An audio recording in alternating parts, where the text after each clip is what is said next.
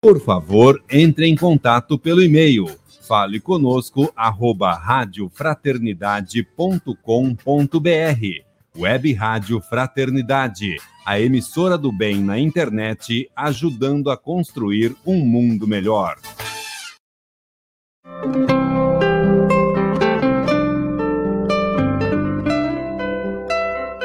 Rádio Fraternidade, a emissora do bem na internet. O Espiritismo nos solicita uma espécie permanente de caridade, a caridade da sua própria divulgação.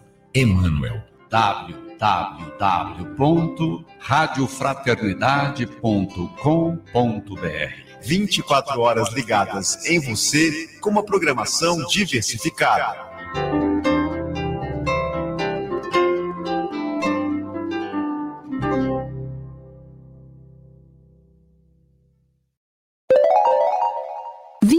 Horas e um minuto.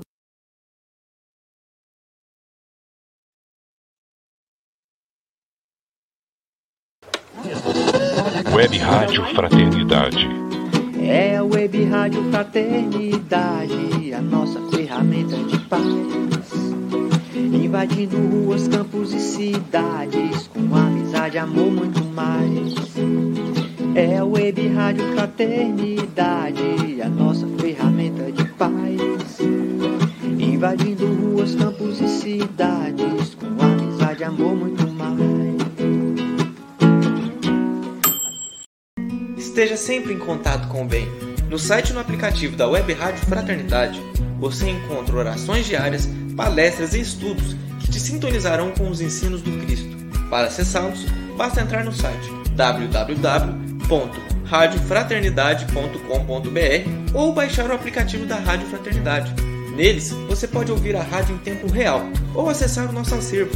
Web Rádio Fraternidade, a emissora do bem na internet.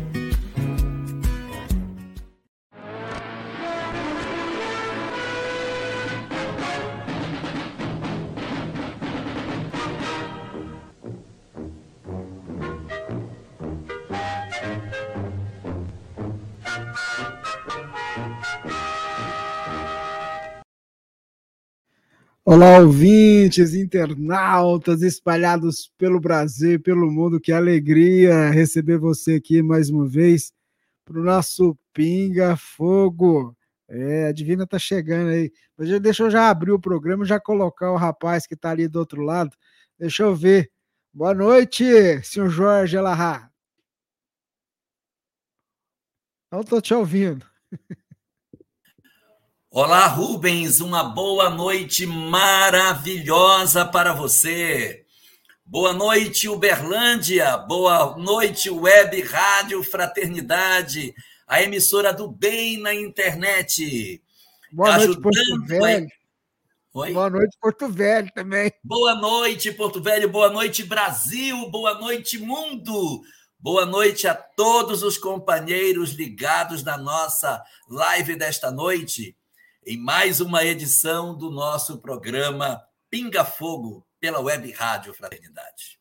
Pois é, a gente estava aqui, o Jorge é o 74, não, é o 76, é o 75, aí, não, é o 75 mesmo. A gente teve um dia que a gente não fez aí, é o programa 75. Nossa, Jorge, já pensou, hein? Que que é isso? Então tá aí os nossos parceiros, a FEB TV, a Rede Amigo Espírita, a TV 7, a Web Rádio Amigo Espiritual, pessoal do Espiritismo.net, Portal da Luz, pessoal da TV Secal, da Ed Luz, pessoal do IDEC também, o nosso carinho, a nossa gratidão por vocês somarem com a gente nesse propósito de levar essa mensagem consoladora aos quatro cantos do mundo. A gente aqui, por exemplo, nós temos um banco de perguntas que toda hora vai só. E hoje, com esse problema que teve do WhatsApp, o negócio tá acumulado aqui. Então, assim, então tem muita pergunta boa, viu, Jorge? A Divina tá chegando ali, ó. E ela, Divina, você tem que pegar seu notebook, porque o computador aí tá com problema. Dá uma boa noite pro Jorge Alahá. É ao vivo, e ao vivo é assim. Boa noite, Jorge. Boa noite, pessoal. Tudo bem com todo mundo? Olá, Divina. Uma boa noite para você Que prazer estar mais uma vez na companhia de todos para mais uma edição do nosso programa. Então, Jorge, vamos começar o programa fazendo aquela nossa prece, aquele nosso momento de conexão com Deus, para que a atividade possa transcorrer dentro daquilo que foi programado pelos nossos amigos espirituais. Então, eu queria convidar você que está aí do outro lado, para que pudéssemos juntos vibrar ao alto, Primeiro, agradecendo a Deus a oportunidade que Ele nos concede, apesar das nossas limitações, de aqui nos encontrarmos para essa singela tarefa de falar dos teus ensinamentos, Senhor. Mais uma vez, nós aqui te suplicamos assistência para o trabalho, para cada resposta que o nosso irmão Elahá for trazer aos nossos irmãos, permita, Senhor, que os teus tarefeiros possam envolver esse nosso querido amigo, intuindo nas colocações. E que aqueles outros nossos irmãos que estarão nos acompanhando ao vivo ou em qualquer outro momento, que eles também sintam-se acolhidos pelos teus emissários de luz, que com certeza visitarão cada um, levando amparo, levando assistência, levando a fortaleza para continuarem essa caminhada evolutiva, essa trajetória. Muito obrigado, Senhor. Então, Jorge Alahá, como a gente nem combinou muita coisa, o que, que nós vamos falar hoje, hein? Hoje eu decidi fazer a leitura de uma página que eu acho muito bonita. É uma história e eu gostaria de compartilhar essa história com todos. É uma, uma mensagem que está na obra Crestomatia Espiritualidade, uma obra psicografada por Divaldo Franco e uma mensagem assinada por Padre Natividade. O nome da mensagem é As Três Sombras. Diz a mensagem assim: Numa estrada deserta, em noite fria, deslizavam tristes três sombras encapuzadas seguiam quase mudas, mas de quando em quando entreolhavam-se inquietas e murmuravam expressões sem nexo. Numa curva inesperada, pararam e se apresentaram. A primeira, a mais alta e negra, aproximou-se e, gargalhando, esclareceu: Eu sou a ira Faço-me o caminho mais curto para a morte. Vivem comigo o desespero e a tragédia. O ódio me segue os passos e calço-me com as sandálias da revolta. Acompanho o homem desde que o mundo é mundo e pretendo viver com ele eternamente. Com um simples apelo, Sou recebida com prazer em toda parte. Sou feliz assim e gosto de atrair todo mundo para mim. A segunda sombra falou então. Eu me chamo o medo. Sou a porta larga que conduz à loucura. Tenho grande força e, olhando para a ira, falou com arrogância. Você é facilmente vencida por alguns minutos de meditação, prece, perdão, e suas companheiras morrem assim que a humildade se apresente, mas eu, eu sou invencível. Escondo-me na luz e nas trevas, entre sábios e ignorantes entre grandes e pequenos, ricos e pobres, moro em todos os lugares. Como rei, cerco-me de bajuladores fiéis, como a dúvida, o receio, a desconfiança e o pavor. Fez-se breve intervalo e as duas megeras se olharam, fitando a terceira companheira Perguntaram: E tu? Quem és, filha da tristeza? Qual é o teu nome? Bem, eu até nem sei ao certo.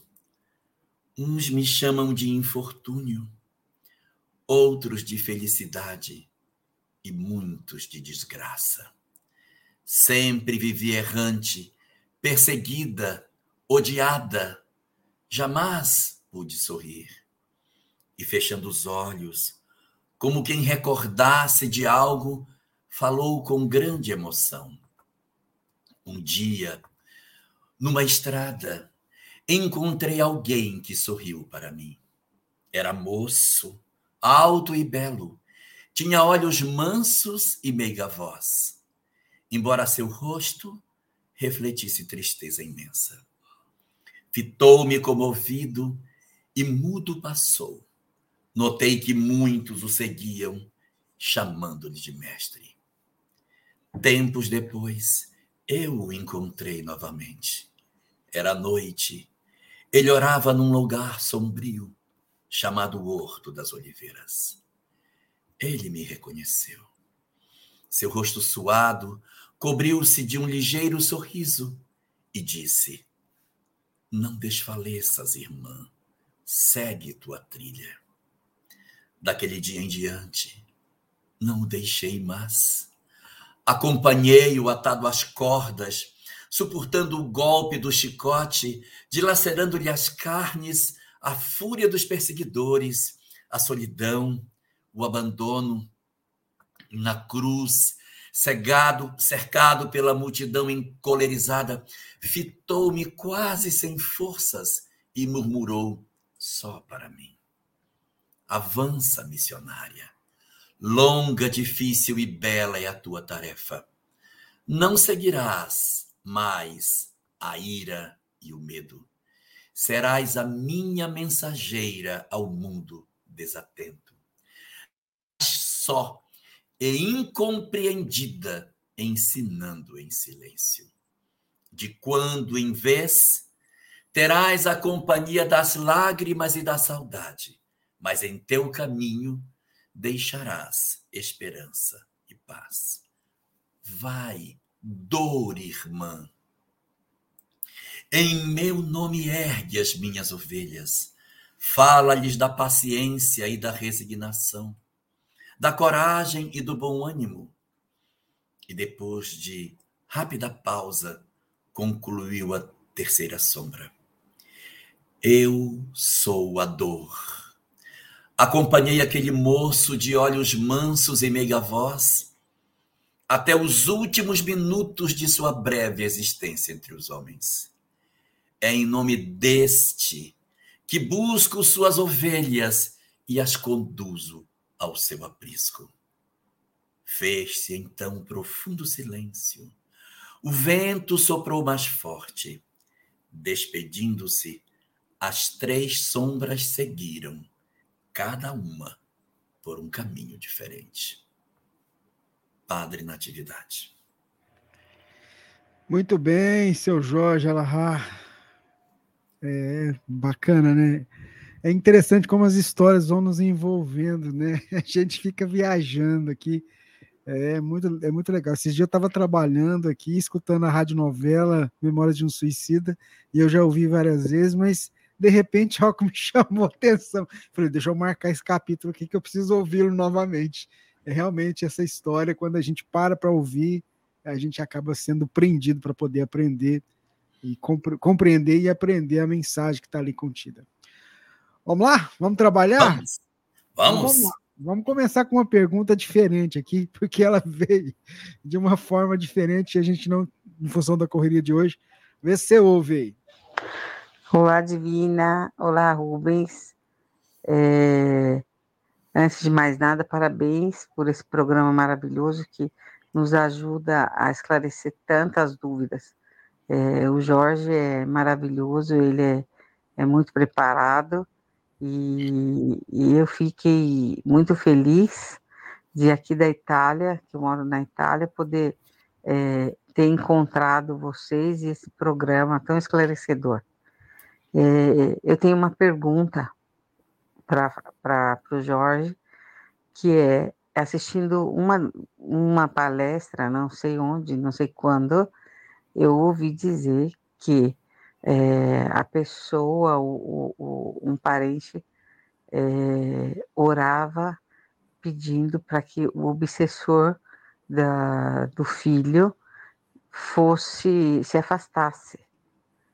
E foi respondido a ele através de uma mediúnica, se não me engano, que ele não poderia de, ter deixado uh, o filho né, na, da, dessa pessoa, porque senão ele morreria. Eu queria entender mais sobre isso, o porquê disso. E, e infelizmente o pai do meu filho ele se suicidou e, e meu filho às vezes tem reações parecidas com a dele, mas não a nível de suicídio. E ele é bem medroso quanto a isso. E ele tinha somente dois anos, praticamente não conheceu o pai e não sabe a causa da, da morte. Minha filha, que é mais nova que ele, de dois anos, e não é filha desse, desse do pai dele, é de um, um outro relacionamento, é, que, um outro casamento. Ela uma vez o viu dentro do meu quarto.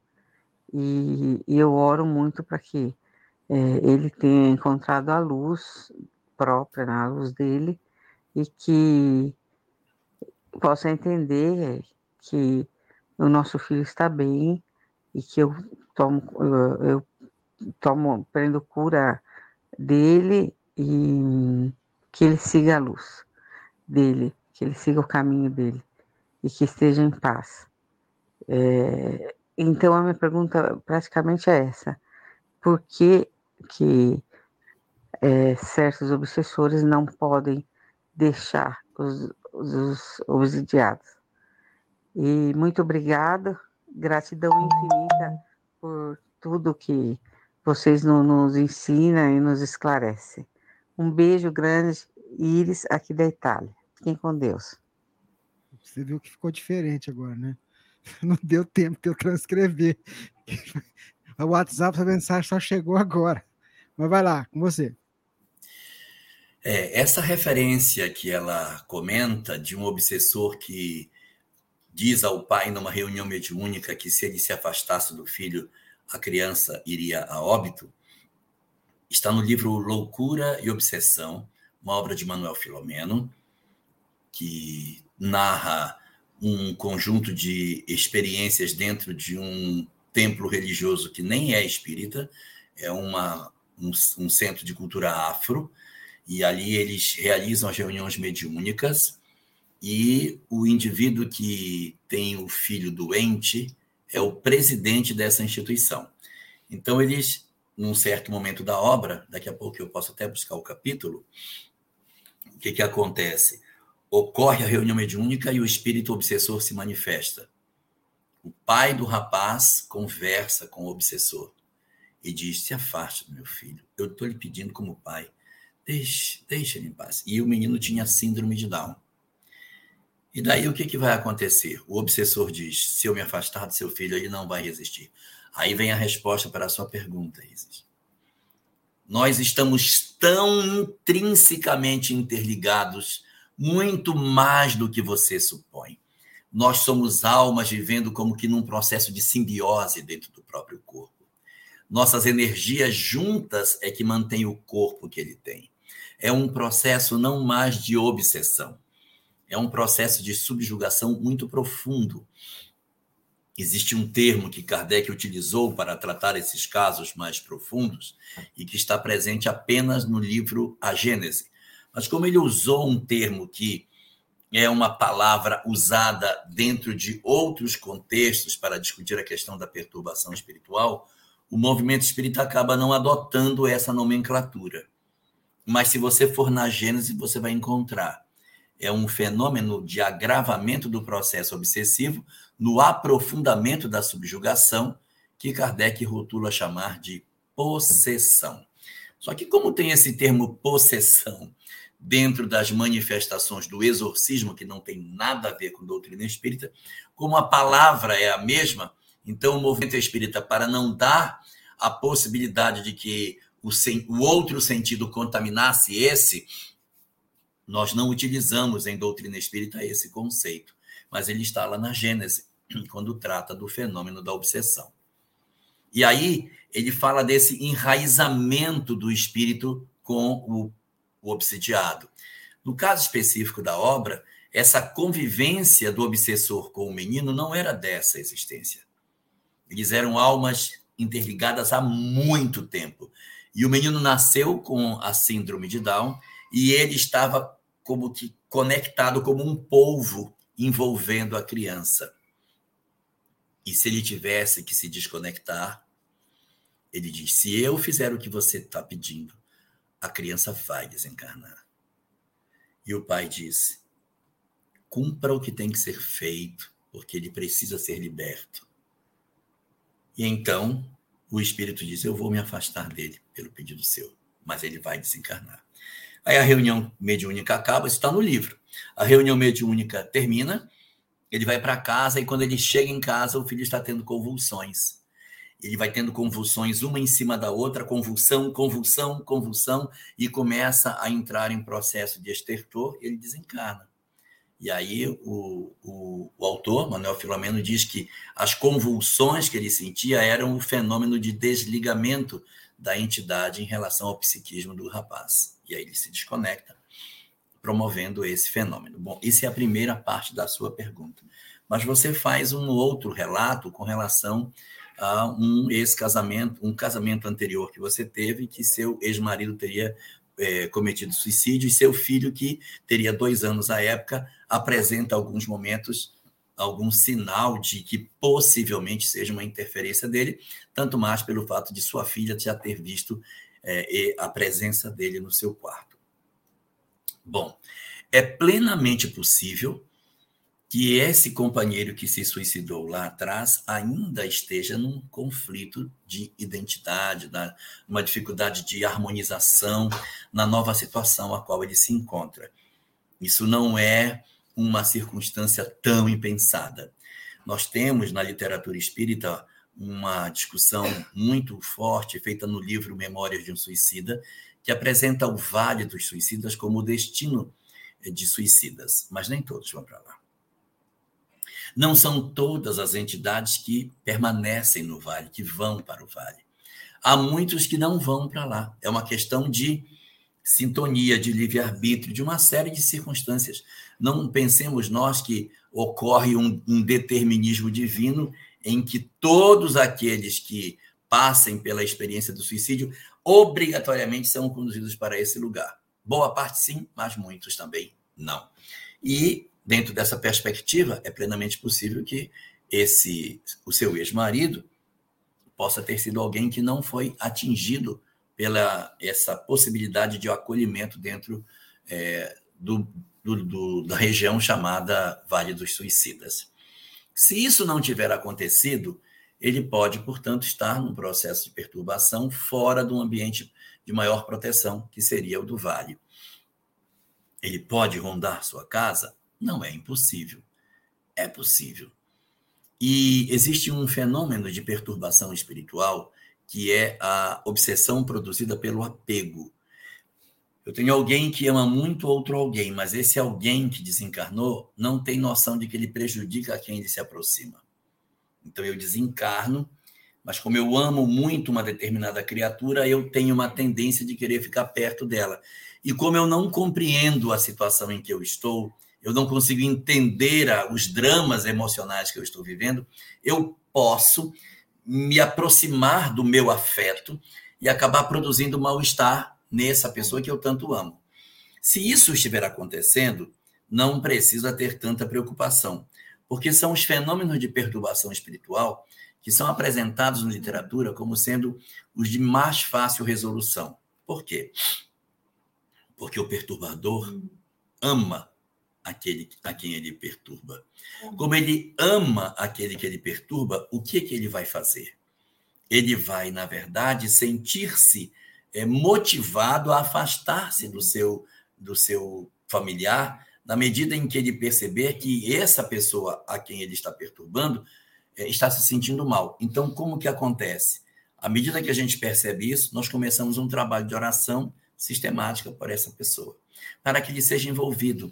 E aí, você até comentou que ele vá para a luz, que ele vá para a luz. Pois é. É muito importante que nós façamos isso por amor. Por amor. Que nós peçamos o bem dele, por amor a ele.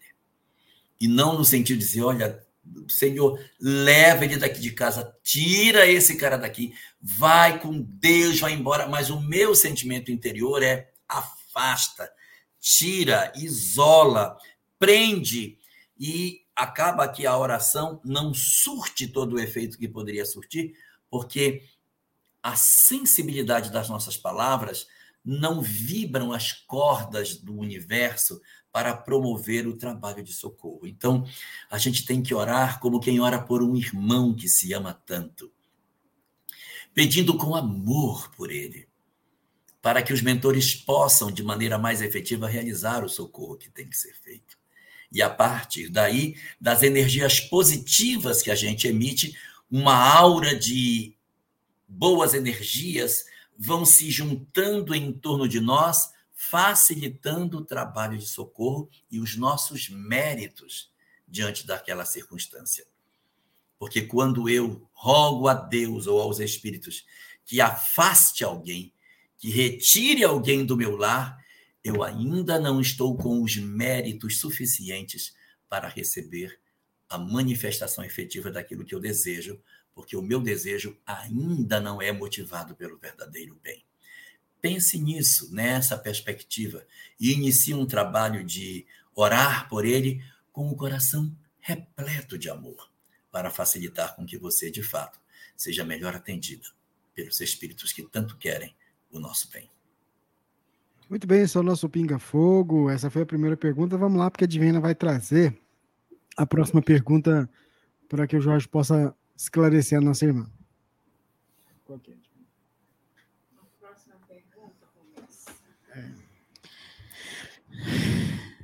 Só um é minutinho. Isso. Muito bem, a Divina está pegando a pergunta aqui. É porque hoje aqui foi difícil, gente. Acho que foi difícil para todo mundo, né? A gente fica acostumado só Mas, com uma coisa. É, é assim mesmo. A gente vai nos adaptando às coisas e tudo vai seguindo. Jorge, minha sogra tem 79 anos. Há uma semana começou a apresentar delírios. Diz ver pessoas em casa que essas pessoas usam suas toalhas, cobertores. Levamos ao psiquiatra e ela disse ser delírios da minha idade. Está usando medicação, mas não melhorou. Pode ser algo espiritual? Como lidar com isso? Muito obrigada a todos vocês da Web Rádio Fraternidade. Vitória da Conquista, Bahia. Fabiana. Boa noite, Fabiana. Olha, geralmente as pessoas que apresentam esses episódios mediúnicos, elas têm episódios anteriores semelhantes. É menos provável que a gente tenha alguém que durante a existência não tinha uma sensibilidade mediúnica mais aguçada e num certo momento passa a ter já na velhice essa sensibilidade. Às vezes acontece de nós estarmos realmente com bastante idosos e começarmos a ter uma sensibilidade, mas é num outro contexto. Qual é o contexto? O contexto da enfermidade. A pessoa está entrando no processo desencarnatório, está no leito, está num fenômeno de afrouxamento dos laços, está fazendo como que o início da sua adaptação ao mundo espiritual e ela começa a perceber a ambiência que a circunda, falando de parentes desencarnados que se apresentam no quarto onde ela se encontra. Isso é razoavelmente comum, muito comum. Mas você, de repente, de uma hora para outra, começar a ter, é, apesar da, alta, da idade elevada, fenômenos de característica mediúnica sem que esteja no, nesse quadro de afrouxamento dos laços, é menos, menos comum, o que não quer dizer que, não, que seja impossível que essa seja a razão pela qual é, esses fenômenos estejam se dando. Acho que você é, agiu correto. Temos que primeiro esgotar todas as causas materiais. Conduzi-la a um psiquiatra foi uma boa estratégia, mas é preciso lembrar que os medicamentos dessa área da medicina eles demoram um tempo maior para realmente começarem a fazer efeito. Então, depois de duas semanas é que você vai começar a perceber as mudanças de humor e as alterações decorrentes do uso da medicação. Então, não dá para você partir da lógica de que você tomou o remédio ontem, hoje você já tem que ter resultados apreciáveis pelo uso das substâncias que você está se, sendo medicado. Não. Você vai ter que esperar um tempo maior. Se esse tempo já passou e nada aconteceu, se realmente já tem mais de mês que essa medicação vem sendo administrada e não houve alterações, então as causas materiais começam a perder um pouco mais de força, porque se a medicação que utiliza-se para esse tipo de caso não está surtindo efeito, começa-se a, a ampliar a possibilidade, sim, agora, de que os fenômenos sejam motivados por uma causa espiritual. Se isso for verdadeiro, ou se isso não for verdadeiro, ou seja, pouco importa se é mediúnico ou não, pouco importa se são espíritos ou não, nós estamos diante de um quadro de alguém que está precisando de amparo. Alguém que está precisando de acolhimento, de aconchego, de colo, de amor. O que, que eu sugeriria? Que houvesse um maior, é, uma, uma maior aproximação e um maior volume de diálogos com ela. Pode ser que ela fale coisas sem nexo, mas ela precisa falar. Às vezes, se a pessoa começa a falar, começa a colocar para fora as emoções que ela tem, ela vai se saciando de determinados fenômenos e ao se sentir ouvida, acolhida pelos seus familiares, pode se dar uma redução desse processo de eh, percepção de determinadas características estranhas de conduta. Então, minhas recomendações: manter o trabalho com o psiquiatra, observando se há melhoria do quadro com o uso contínuo da medicação, com um tempo aí de 15 dias, um mês, para você perceber se isso continua. Independente disso, ampliar o tempo de diálogo para que ela se sinta mais acolhida, mais, mais próxima da família. E terceiro, culto do evangelho no lar. Oração em família para o desabrochar dessa rosa maravilhosa que de perfume indescritível que é a possibilidade de termos em casa esse fulcro de energias que pode ajudar não somente a ela, mas a nós também a nos conectarmos a ela, a nos redobrarmos em termos de energia, para nos revigorarmos emocionalmente, para lidar com esses quadros. Porque as circunstâncias todas podem apontar para outros fenômenos que estariam no começo e que não estão relacionados à mediunidade em si, mas pode ser um fenômeno que a idade está chamando e que vai exigir uma série de renúncias se as perspectivas para o futuro apontarem na direção de um fenômeno de degeneração das capacidades cerebrais, em que você, a esposa, o esposo, todos vão ter que estar reunidos para esse processo de, de final de existência dentro de um quadro onde a possível sanidade mental possa começar a apresentar sinais de desconstrução. Muito bem, esse é o nosso Pinga Fogo, edição número 75, 4 de outubro de 2021. Jorge, nós temos uma pergunta aqui da nossa irmã Janete, lá de Belo Horizonte, e ela tem uma dúvida. Jorge, é, tem uma dúvida muito recorrente. Como saber realmente se minhas orações são ouvidas? Mesmo tendo fé e acreditando na bondade divina, Muitas vezes é difícil ter certeza que sou ouvida. Muito frequentemente acho que não estou nem em último lugar na lista de Deus. A Janete. Oh, meu Deus. Não, não, não, não. Na verdade, esse processo decorre das, da fragilidade da nossa fé. Quanto mais a nossa fé é frágil, maior é a tendência de sentirmos que nós não somos ouvidos. Se por algum motivo nós estamos com os nossos fios de conexão com o mundo espiritual finos, frágeis, sem grandes forças, é possível que a gente tenha a sensação de que nós não somos ouvidos. Esse fenômeno de sentir que as nossas orações não estão passando do teto, que a gente não está conseguindo falar com Deus, é muito típico em fenômenos de depressão. A depressão está muito atrelada com a fragilização da fé. O, o, o depressivo ele tem uma tendência muito grande de orar, e dizer: não sei nem para que, que eu estou orando, que Deus não vai estar me ouvindo, que estou fazendo isso? Eu sei que ele não me ouve, porque a fé está machucada, está ferida, está enferma. E essa sensação de enfermidade, de desconexão com o divino, que faz com que a gente viva o processo depressivo. Pudesse fazer uma comparação, eu diria que é assim. Nós somos como se, for, como se fôssemos indivíduos ligados a Deus pelo fio da fé.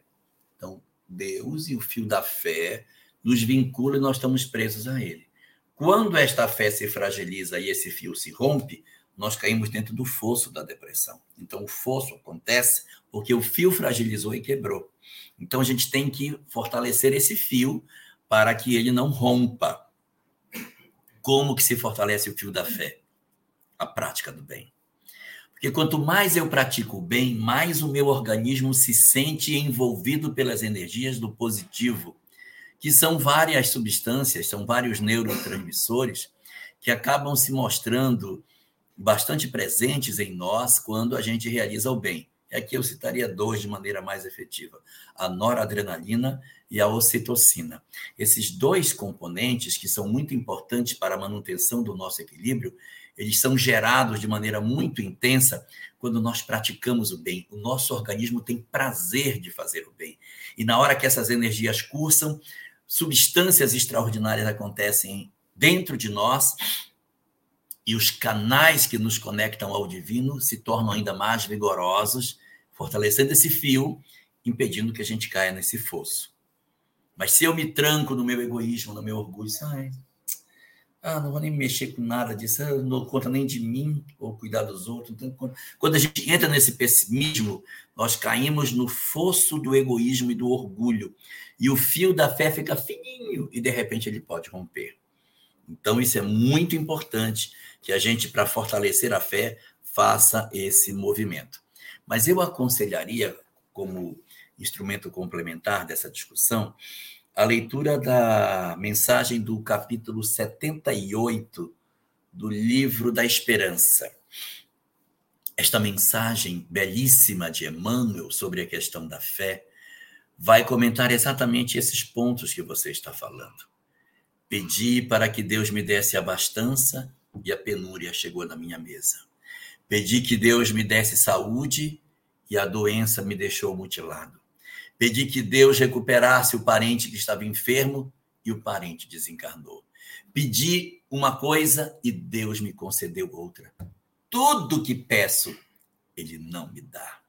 E aí a discussão dessa, dessa mensagem é como que Deus responde às nossas preces. E ali vai aparecer um material que talvez lhe seja muito útil, principalmente a última frase da mensagem que está na página atrás, assim em cima que diz assim: A oração se assemelha a uma luz que se acende, a oração na alma humana se assemelha a uma luz que se acende num quarto desarranjado.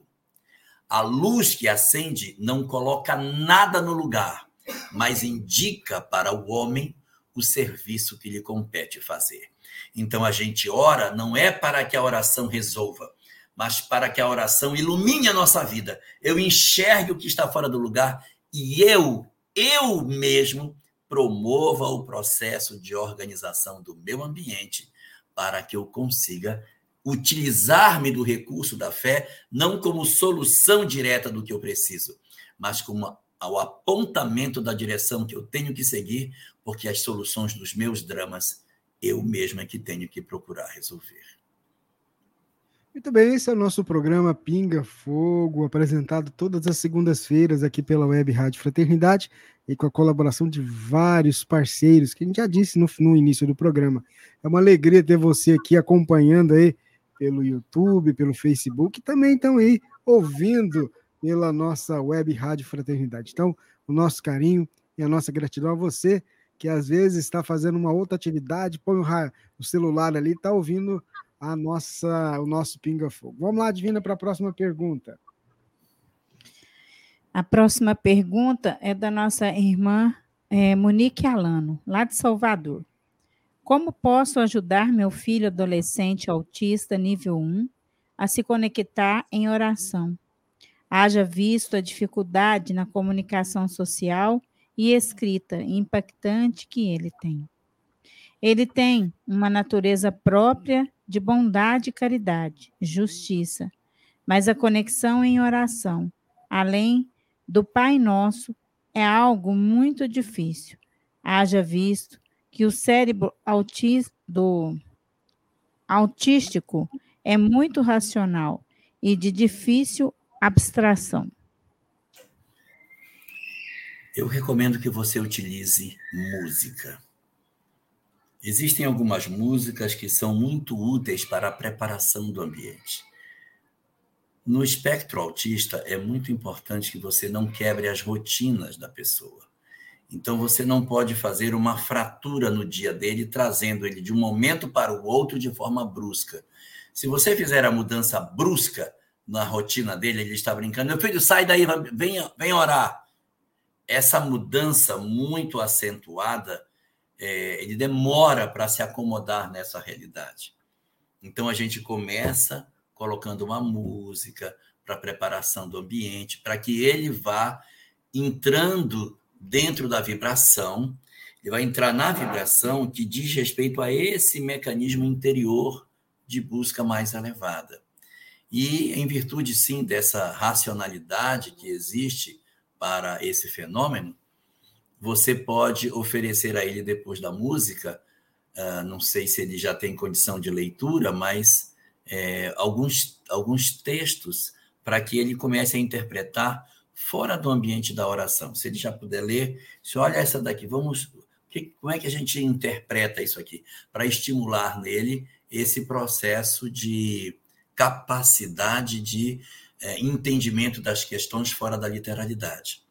Agora, se ele ainda não lê, ou se ele tem dificuldade com a leitura, você pode ler para ele pausadamente e tentando exercitar com ele isso fora do ambiente da oração. Não fazer o momento da oração um momento de aprendizado, faz isso no outro momento. Quando for fazer a oração, coloca música, prepara o ambiente e inicia com orações que sejam mais próximas da realidade dele. Uma conversa menos formal com Deus em objetos mais próximos da realidade, para ele ir se habituando a fazer essa comunicação sem uma característica tão formal, sem um, um degrau tão significativo entre o momento da oração e o momento fora da oração.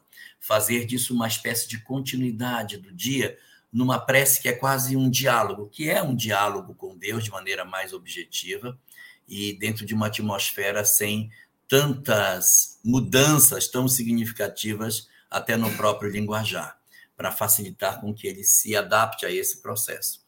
E se ele tem essa característica de ser um coração bondoso, aproveite isso e ensine para ele que o bem que se faz aos outros também são formas de oração. Mostrar para ele a oração como uma, uma visão transcendente da fala, mas quando você cuida de um animal, quando você se preocupa com as pessoas, para estimulá-lo no sentido mais abrangente dele se relacionar com o outro, para ele perceber melhor o mundo à sua volta e ter uma capacidade melhor de não apenas racionalizar sobre a objetividade da vida, mas começar a despertar de fato os fenômenos do sentimento diante das experiências que ele pode viver. Muito bem, é o nosso Pinga Fogo, edição de 4 de outubro de 2021. A Divina faz a próxima pergunta. Antes da próxima pergunta, eu quero dizer que eu dei uma consultada aqui nos meus alfarrábios e aquela discussão sobre a desencarnação é, acontece no capítulo 20 da obra Loucura e Obsessão. Então, quem está interessado, acho que era a moça da Itália, Iris, se não me engano Isso. o nome dela. Uhum. Então, consultar o livro Loucura e Obsessão, capítulo 20, que você vai encontrar toda essa narrativa onde aparece o caso dessa desencarnação motivada pelo afastamento do obsessor.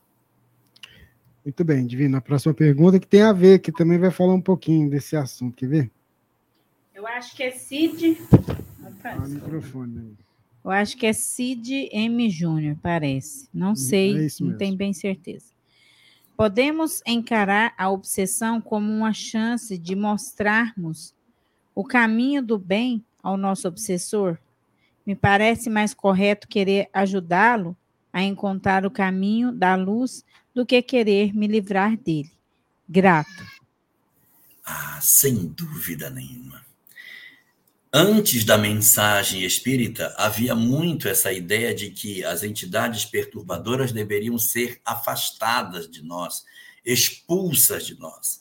Então havia até o advento do espiritismo a ideia do exorcismo, em que você expulsava o chamado demônio para que ele voltasse para as profundezas do inferno e libertasse a pessoa que ele estava oprimindo. O espiritismo vem e reconceitua tudo isso reconceitua no sentido de que não é um demônio, é apenas a alma dos homens que foram maus, conforme define Allan Kardec no livro que é O Céu e o Inferno, sobre o que são os demônios. Apenas a alma dos homens que foram maus. E que o melhor instrumento para realizar esse trabalho nós encontramos no último capítulo do livro Obsessão e Desobsessão, de Sueli Caldas e Schubert, o capítulo último da obra, chamado O Antídoto uma página memorável para destacar a importância do amor para a solução definitiva dos processos obsessivos. Essa página valeria a obra como um todo. A obra de Sueli é uma obra extremamente didática e eu, particularmente, é, achei essa obra muito importante para mim. Ela é uma obra de 1981 e eu tinha chegado ao movimento espírita em 1980 e os conceitos sobre obsessão eles eram esparsos, eles não estavam na minha cabeça organizados. E essa obra de Sueli vai encaixar direitinho os graus, os modos. É uma obra extremamente bem estruturada do ponto de vista do didatismo dos conteúdos. Então, ela vai oferecendo toda a instrumentação para você compreender o fenômeno na sua inteireza, mostrando os graus, a forma que ela acontece, o mecanismo da obsessão, o processo desobsessivo. Ela trata a questão da maneira mais completa possível. E no último dos capítulos, chamado O Antídoto, ela vai fazer exatamente essa consideração aí, é, que foi apresentada agora, do amor como sendo um instrumento para isso ela nesse capítulo diz assim: sim, o amor, tal como Cristo nos ensinou, é o único antídoto para esse mal que graça de maneira tão avassaladora. Dois pontos: a obsessão.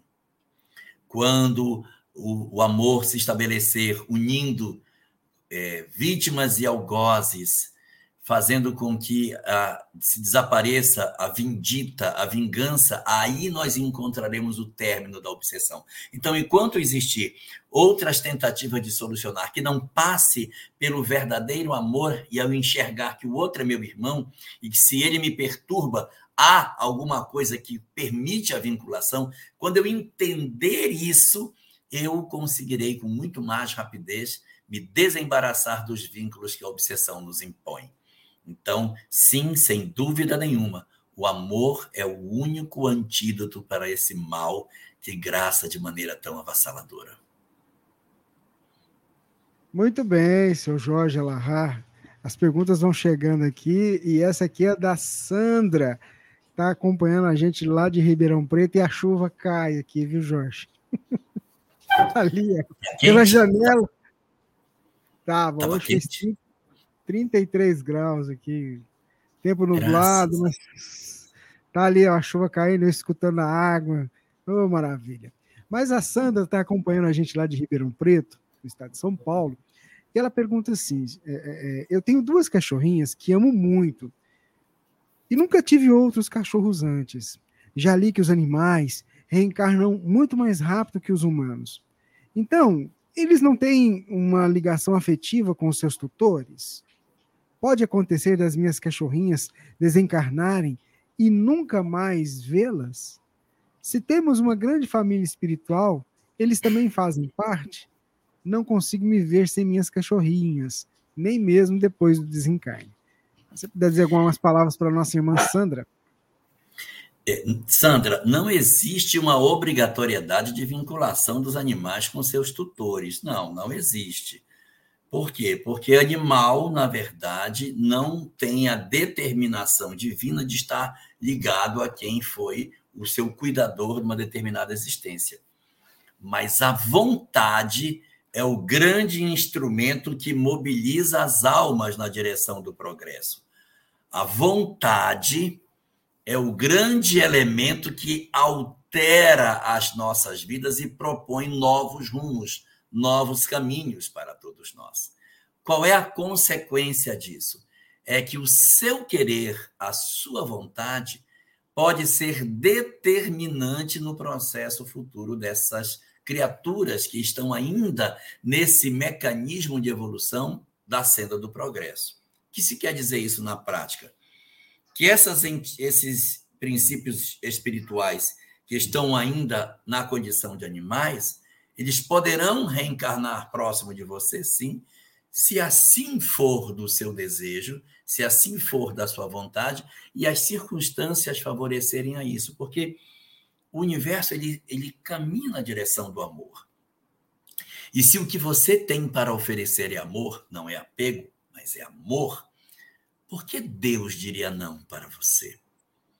Então, não há uma obrigatoriedade. Meu Deus, eu tive 15 cachorros. Nossa, tem que enganar tudo dentro de casa. Não vai ter lugar. Não é esse o sentido. Mas as nossas almas, elas vão criando vínculos. E é bastante razoável que esse fenômeno de reencontro possa acontecer. Mas não há nada que determine isso dentro da lei de causa e efeito. Mas o amor cria laço entre as criaturas, sem dúvida nenhuma. Muito bem, Jorge, muito obrigado. Acho que esclareceu a nossa irmã de Ribeirão Preto. Vamos lá para a próxima pergunta que a Divina vai trazer para a gente. Vamos lá, Divina. É, boa noite, Jorge. Tenho uma dúvida muito recorrente. Como saber realmente se minhas orações. Ah, desculpa. Essa eu já fiz, Divina. Foi. Já foi Ai, desculpa, nós esquecemos de combinar aqui antes. Ó. É, porque existem vários idiomas aqui neste orbe, dificultando a comunicação entre os povos. Já assisti muitas palestras, já fiz essa pergunta a vários conhecedores estudiosos da doutrina espírita e até hoje não obtive uma resposta satisfatória. Meu nome é Mário Correia, sou do Rio de Janeiro. Obrigada. Você. Mari, é, é muito importante observar que as sociedades surgiram antes que houvesse a integração entre os povos.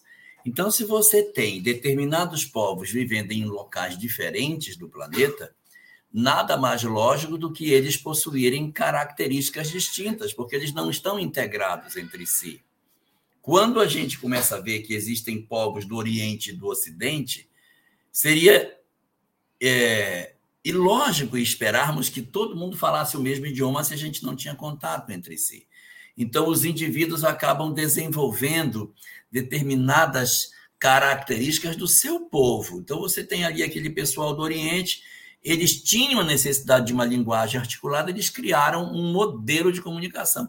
Os outros daqui outra. Então, a língua surgiu antes que a gente pudesse promover um processo de integração. Hoje, com a integração que a humanidade tem, nós conseguimos contemplar essa realidade e fazermos um trabalho de tentativa de intercomunicação entre nós. E aí eu destacaria para você colocações que existem de Emmanuel na obra A Caminho da Luz. Existem duas colocações lá. Uma delas é que os espíritos que vieram de Capela, eles tinham uma matriz linguística e que essa matriz linguística ela se espalhou pelo planeta num primeiro movimento dessas culturas mais antigas. Se você pegar os alfabetos dos povos antigos da re região ali da chamada Crescente Fértil, você vai perceber o quanto os alfabetos têm uma semelhança.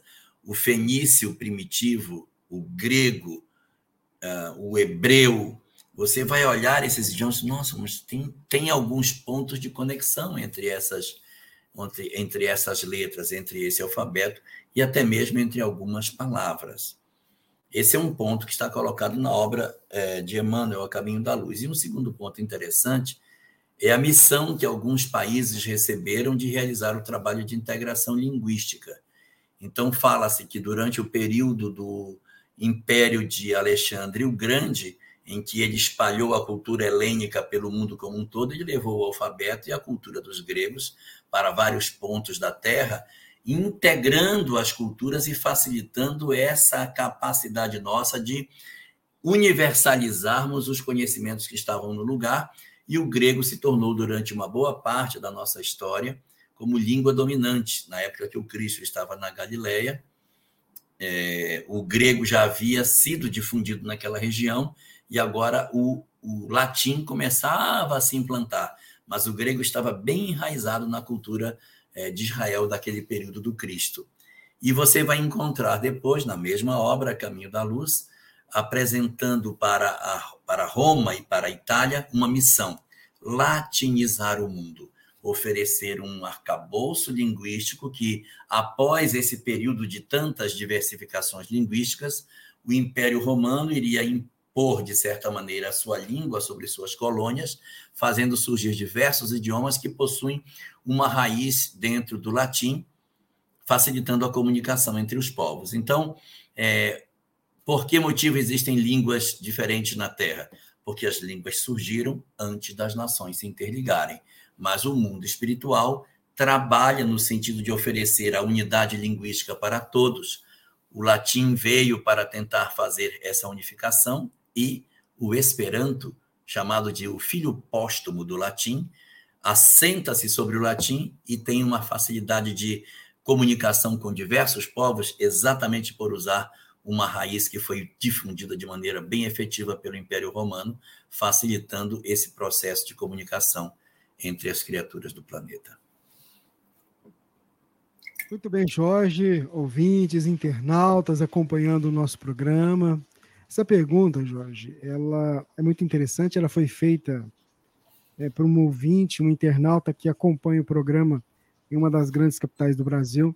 E ela diz assim: Olha, ela, ah, Trabalho em um hospital, na maternidade.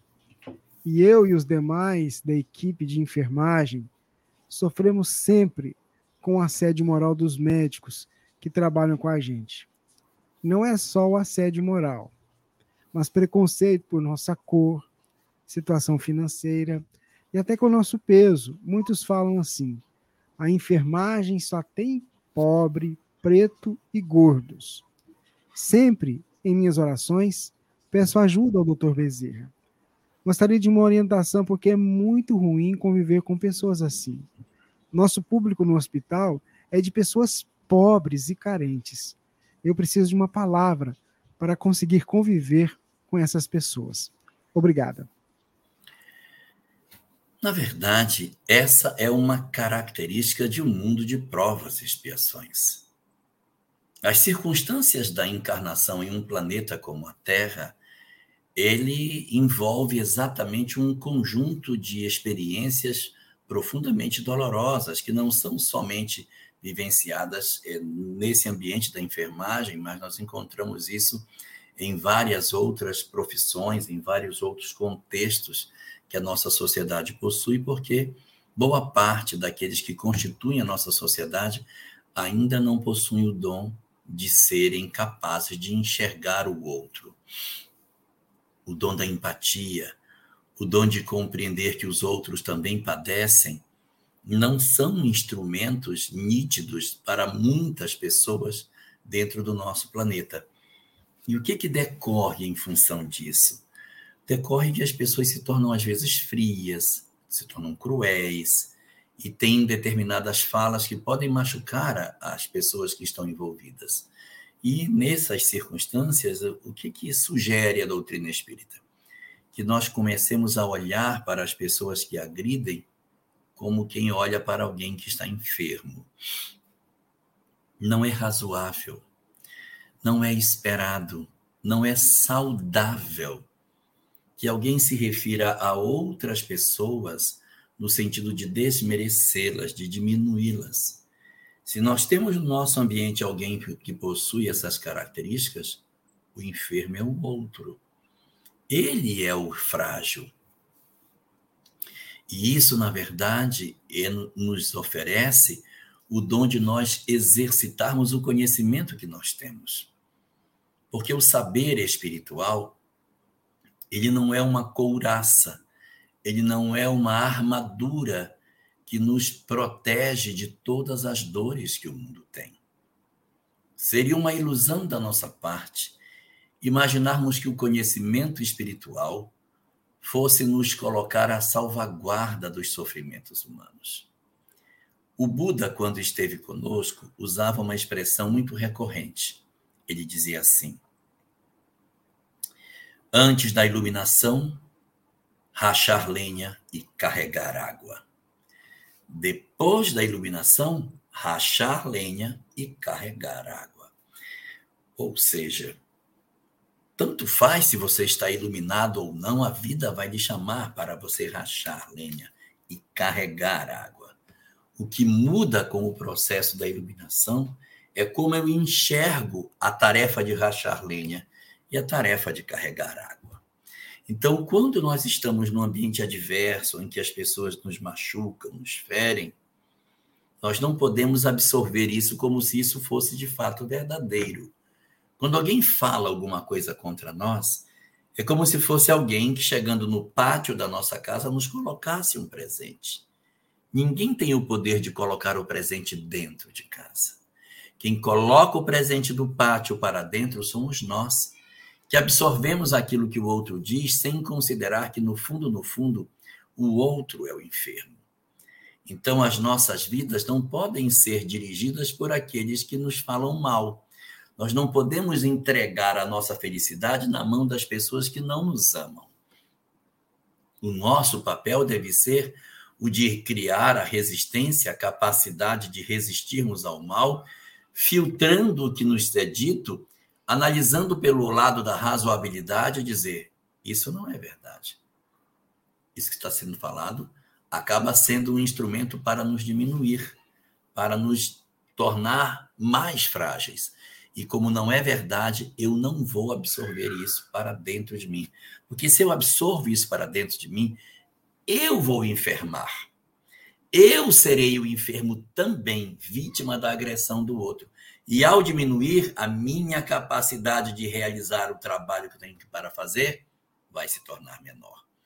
Então, esses indivíduos que assim agem são, a bem da verdade, as criaturas frágeis que a vida amanhã vai chamar as contas para que lhes prestem, diante da lei de causa e efeito, determinadas respostas que a vida vai pedir. Então, quando a gente, por algum motivo, passa por experiências desse tipo, é porque nós desvalorizamos determinados grupos. E há na lei de causa e efeito algumas circunstâncias chamada inversão social expiatória, na qual alguns companheiros acabam encarnando nos grupos que eles não gostam para desenvolverem o dom de reverem os seus conceitos. E aí você poderá encontrar esses que hoje acusam, amanhã na condição de pacientes, precisando do trabalho, da atenção, dos cuidados daqueles a quem ele mesmo antes criticava, para que ele sinta uma ressignificação dos conceitos para o amanhã. Mas nunca devemos nos machucar com aquilo que os outros nos dizem, porque nos fragilizarmos para o processo do bullying nos torna criaturas passíveis de enveredarmos pelo caminho do desamor a nós próprios e do processo depressivo.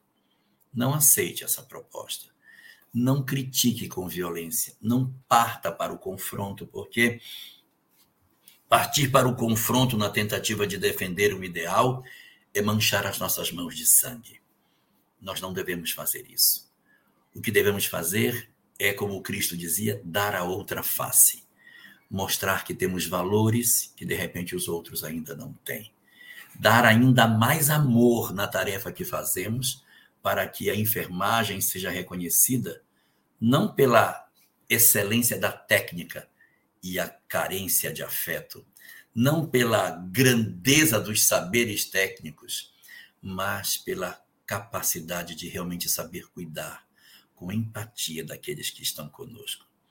Quando se perceber que hoje no mercado de trabalho, mais importantes são os que conseguem trabalhar em equipe e se aproximar das pessoas coração com coração, e que cada vez mais haverá menos espaço para os que são tecnicamente bem formados, mas com graves dificuldades de relacionamento, a nossa sociedade vai impulsionar determinados profissionais ultra treinados para os cantos obscuros do mercado, porque nós estamos muito mais precisando de amor de que excesso de técnica, porque a técnica nunca foi capaz de salvar as criaturas do processo de sofrimento da alma humana. Muito bem, ouvintes, internautas, acompanhando o programa Pinga Fogo, edição número 75, 4 de outubro de 2021. Você ligado aqui conosco pelas redes sociais, acompanhando também em áudio pela Rádio Fraternidade, também acompanhando pelos canais parceiros. A Divina vai trazer para a gente a próxima pergunta. E olha que a próxima pergunta também você já falou um pouquinho aqui. Esse tema saiu muito bem hoje. Vamos lá. Meu nome é Sônia. Sou de Maringá, Paraná. Gostaria que o Jorge falasse sobre a atuação da espiritualidade em dramas obsessivos nesta era de transição planetária. De fato, esses irmãos que hoje estão envolvidos em tal situação são afastados como uma última oportunidade para os reencarnantes. A família do meu ex-esposo tem casos de obsessivos, tem casos obsessivos em três gerações, inclusive com suicídio. Você vê que esse assunto hoje está pegando, hein? É verdade. É, isso aí é muito, muito importante que a gente faça essas reflexões. Em que sentido? De que é, nós não podemos ter essa leitura rasa do processo obsessivo como se de repente os mentores fossem uma espécie de escudeiros, de cavaleiros do mundo espiritual que montassem guarda nas nossas residências e fizessem um trabalho como se fosse um exército armado com escudo, espada, defendendo as pessoas e blindando os indivíduos de um possível processo de perturbação.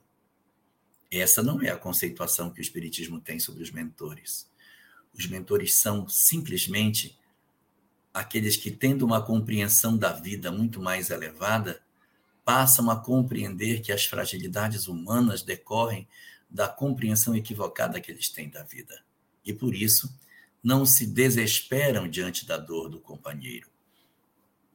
Nós vamos encontrar na questão 976 de O Livro dos Espíritos exatamente a discussão sobre essa ação dos espíritos diante do sofrimento humano, do sofrimento das criaturas, em que os espíritos falam a Kardec que exatamente para por compreender que isso tudo passa, que o sofrimento é sempre passageiro e que as opções pelo equívoco são fruto ainda de uma compreensão incompleta da vida, os mentores não se desesperam diante do erro de seus protegidos, porque sabem que aquilo é uma consequência natural das suas decisões e que tudo isso cessará quando eles realmente promoverem o processo de mudança íntima.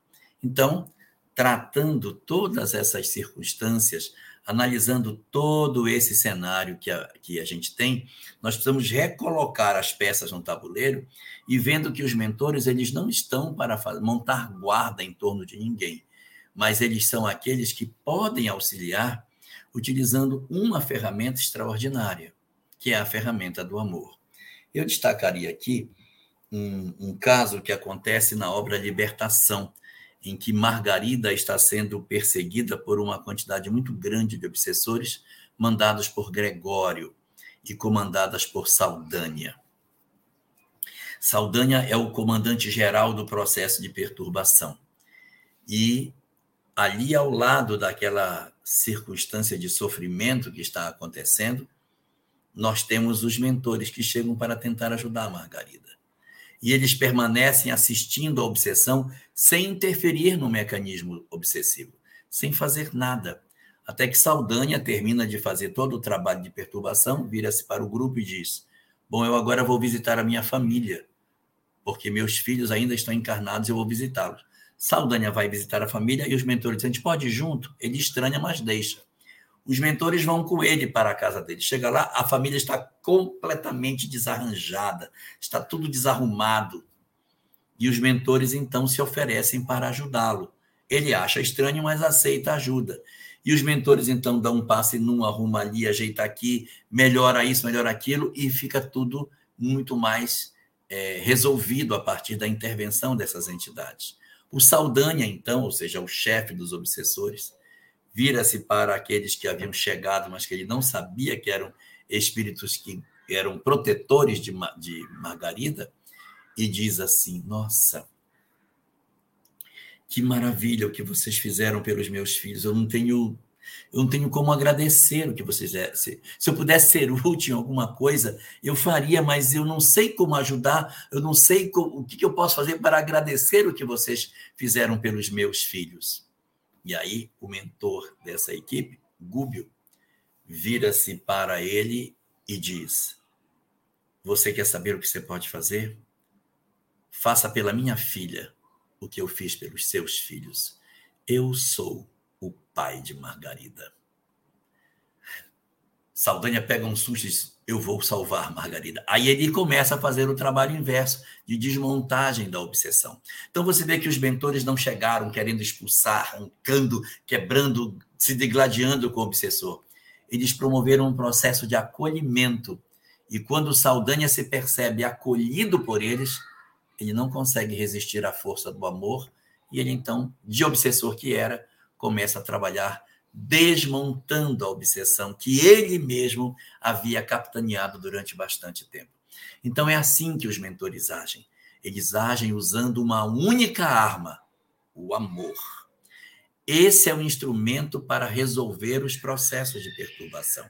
Não podemos imaginar que mentores agem como se eles fossem blindadores das experiências que nós precisamos, porque são características que nós buscamos e através desse rentear das nossas imperfeições, nós iremos encontrar as respostas para nós próprios no grande mecanismo de evolução do aprendizado pelas experiências que a vida nos traz.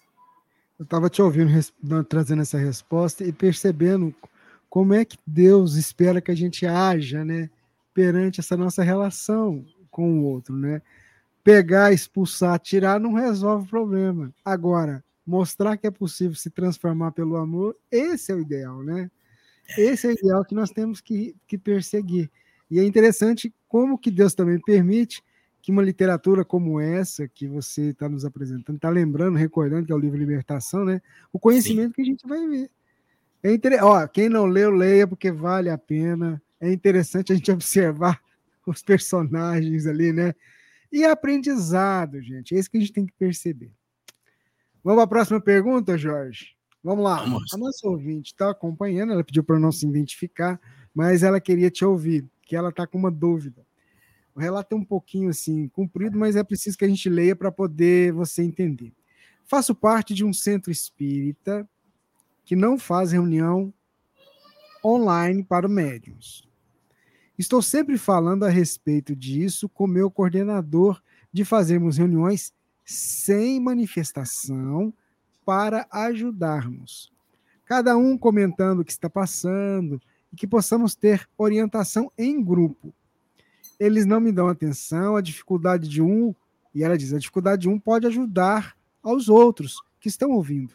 Faço estudo de segunda a sábado, mas tem coisas que precisamos conversar em um grupo que entenda as nossas necessidades e não no grupo de estudo. Sabe, tudo mudou, mas certas coisas não mudam. Eu gostaria que as mesmas palavras doces e de compreensão que são ditas aos espíritos desencarnados fossem feitas a nós encarnados.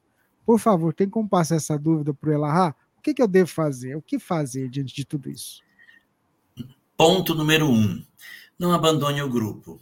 O grupo precisa de algumas revisões de conceitos, precisa ser oxigenado nas suas ideias, nos seus, nos, na sua visão de mundo. Então, ponto número um: não se afaste, não se canse. Ah, vou mais que sair esse pessoal.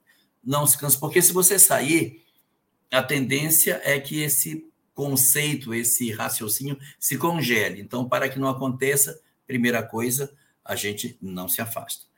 Ponto número dois: ler a pergunta 841 de O Livro dos Espíritos, que fala que quando as pessoas têm divergência conosco, nós devemos tentar apresentar, sem nunca perder a mansidão e a brandura, porque tentar impor a vontade com violência é um indicativo de que nós somos piores do que aqueles que têm ideias que nós achamos que estão equivocadas. Então, a gente não abandona, ponto número um. Ponto número dois, procura trabalhar essa característica através dos instrumentos positivos que a gente tem. Conversa, orienta, fala, discute, oferece, revê, sem ficar com raiva, sem ficar com ódio das pessoas, sem brigar, sem alterar tom de voz, sem bloquear pessoas nas redes sociais, mas tentando realmente exercitar virtudes em nós essas diferenças em grupos, elas são muito importantes para desenvolver determinados pendores que nós ainda não temos. A gente talvez vá crescer muito convivendo num grupo difícil, porque vai nos exigir a paciência, o aprender calar, tentar encontrar formas de perdoar as pessoas quando nos agridem. Por isso que a gente não deve deixar. A gente permanece, trabalha no sentido de orientar sem perder a razão, sem brigar, sem discutir. E o ponto número três: se você sentir que está difícil, ingresse num segundo grupo que tenha uma identidade com você. Para quê? para que você se alimente emocionalmente, porque você ficar o tempo todo dando murro em ponta de faca, tentando que o grupo mude, o grupo não muda, e o tempo vai passando e você lutando, lutando, meu Deus, um ano isso vai acontecer, talvez na década que vem. e você não exercita isso na prática com um grupo que lhe seja afim, a gente acaba sofrendo muito. Então, a minha sugestão é: não deixe o grupo, converse com amor, com serenidade sobre isso, e se você achar interessante, Participa de um grupo que já faz isso. Você não é obrigado a ficar só num grupo. Procure um segundo grupo, integre-se nele e comece a fazer o trabalho de identificação sua num ambiente que seja mais acolhedor a essas ideias, para que você consiga encontrar ali o, o, a experimentação que você busca e que isso alimente sua alma a dar mais força a continuar permanecendo no ambiente difícil, buscando a transformação dele. Mas lembre-se, Nunca promova a cisânia, nunca jogue ninguém contra ninguém, porque a casa dividida sobre si mesma rui. E nos meus 41 anos de espiritismo, não conheço nenhuma casa espírita que a diretoria tenha brigado e tenha se mantido de pé. Todas, sem exceção, onde houve discussão, o trabalho simplesmente acabou. Sabe por quê? Porque o trabalho não é nosso, o trabalho é espiritual e a gente pensa às vezes que ele só acontece no mundo físico. Brigou do lado de cá, desarticula as equipes espirituais, a casa mingua de frequência, a palestra murcha, os grupos de estudos apagam e de repente quando você vê, a casa espírita fechou as portas. Muito bem, Jorge, ouvintes, internautas, acompanhando a gente. Vamos lá para a próxima pergunta que a Divina separou ali para a gente. Vamos lá. A próxima pergunta é de Leila Spinder. Acho que é isso mesmo. O amor cria laços e o ódio infarta. É infanta ou infarta? Algemas. Infanta algemas. Seria basicamente isso, né? ela fazendo essa comparação entre o amor e o ódio. É, sim, mas é isso mesmo. Da mesma maneira que o amor ele cria esses laços e as almas têm uma tendência a se reencontrar no futuro, os grilhões do ódio também acabam vinculando as pessoas como se fossem algemas. Prendem os espíritos para um encontro também no amanhã. Não estou querendo colocar medo em ninguém, mas se você odeia alguém, abra seu olho, porque existe uma grande chance de que essa conexão que a gente está fazendo agora, de desamor, de ódio, eu estou criando um vínculo de ódio com alguém, então é uma conexão pelo desafeto ela perdura no tempo e para que eu prove a mim mesmo de que eu venci essa dificuldade, você acaba renascendo numa próxima existência no mesmo lar que o seu inimigo. Então, é, ambientes familiares podem compor fundamentalmente três tipos de laços: os laços de afeto do passado, os nossos amores do ontem, os laços de desafeto do passado, os inimigos ou os magoados do ontem, e os laços do hoje. Espíritos estranhos que se, que se achegaram ao lar e se tornaram familiares nossos nesta existência. Então, essas três naturezas de laços é que fazem. E para quem está preocupado ante a possibilidade de ter que reencontrar o inimigo, existe uma possibilidade de não reencontrá-lo. É através do perdão. O perdão é o instrumento que dissolve as algemas do ódio. Então, eu odeio alguém, eu crio um vínculo. Aquilo prende as almas e elas têm uma forte possibilidade de se reencontrar. Eu não quero. Então, perdoe a pessoa. Ah, eu não posso perdoar, você está louco. A pessoa me prejudicou demais a minha vida inteira, infernizou minha vida, acabou comigo. Eu não posso perdoar porque o que ela fez não tem perdão. E eu carrego aquele peso, aquele piano de cauda nas minhas costas, pela mágoa que o outro me produziu, pelo ódio que o outro tem de mim. E quando eu tomo a decisão de não perdoar, eu estou perpetuando em mim um sofrimento. Mas se eu perdoar é injusto, ele me prejudicou demais, aí eu vou e perdoo, bonito. O cara passou 50 anos infernizando na minha vida. Aí eu, não, vou te perdoar. Não, ele tem que pagar pelo que ele fez. Sim, ele tem que pagar, mas você não precisa pagar com ele. Ele vai pagar o que ele fez, porque o que ele fez está inscrito na lei de causa e efeito, em caracteres que são mais densos, mais duros do que a pedra. Está inscrito no livro da vida os equívocos que nós cometemos. Porque o mal está dentro de nós. Como diriam aí os nossos mineiros de Uberlândia, o mal está em mim Está em mim, então está dentro de mim, não está na minha relação com o outro. Há muitas pessoas que dizem assim: ah, mas se Fulano fez algo para Cicrano, então criou, um deve para o outro. Não. Se A prejudica B, não existe vínculo entre A e B. Se A prejudica B, A que prejudicou está enrolado com a, B, com a lei. B não necessariamente está. Se B, que recebeu o mal, perdoar, ele se desvincula. Ah, mas eu não vou perdoar. Então você vai ter que reencontrar mesmo. Porque se você perdoa, você sai do círculo. E o outro não vai, por conta do seu perdão, sair das culpas que ele possui diante das circunstâncias do feito. Ele vai necessitar de experiência, sei lá com quem. Não necessariamente com você. Mas ele precisa se resolver. Mas como você deu o perdão, você se retira do círculo das experiências. Mas se você não der o perdão, você tem uma chance muito alta de conviver muito pertinho com uma pessoa que você odeia. Se não é isso que você quer para o seu amanhã, solta o cara pelo amor de Deus, dá o perdão e conceda a você novas experiências, porque se você não perdoar, você vai voltar para os mesmos cenários com as mesmas pessoas, para viver as mesmas experiências, porque somente são felizes os espíritos que amam. A chave que abre a porta da felicidade é o amor. Se eu não exercito o amor, eu não conseguirei ser feliz. Eu vou repetir. Não existe em lugar nenhum do universo um único espírito que não ame e seja feliz. É impossível alcançar a felicidade sem o exercício do amor.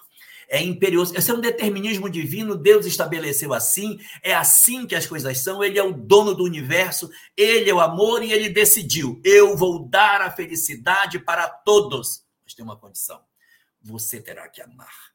Enquanto você não amar, você fica na antessala da felicidade.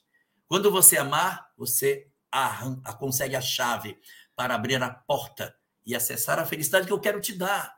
Mas você tem que amar.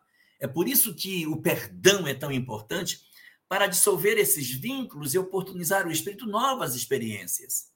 Aquele que odiou vai encontrar, sei lá, quem lá, alguma pessoa para se resolver, mas eu não precisarei mais reencontrar aquele que foi o meu desafeto. Muito bem, Jorge Alahá, ouvintes, internautas que estão com a gente aqui acompanhando o programa Pinga Fogo. Vamos lá, essa pergunta também aqui, ela é muito boa. A pessoa não, sim, a gente não está trazendo a identificação da pessoa, mas ela está acompanhando a gente. Por que, que uma pessoa não consegue afastar os maus pensamentos, ou melhor, afastar os pensamentos ruins?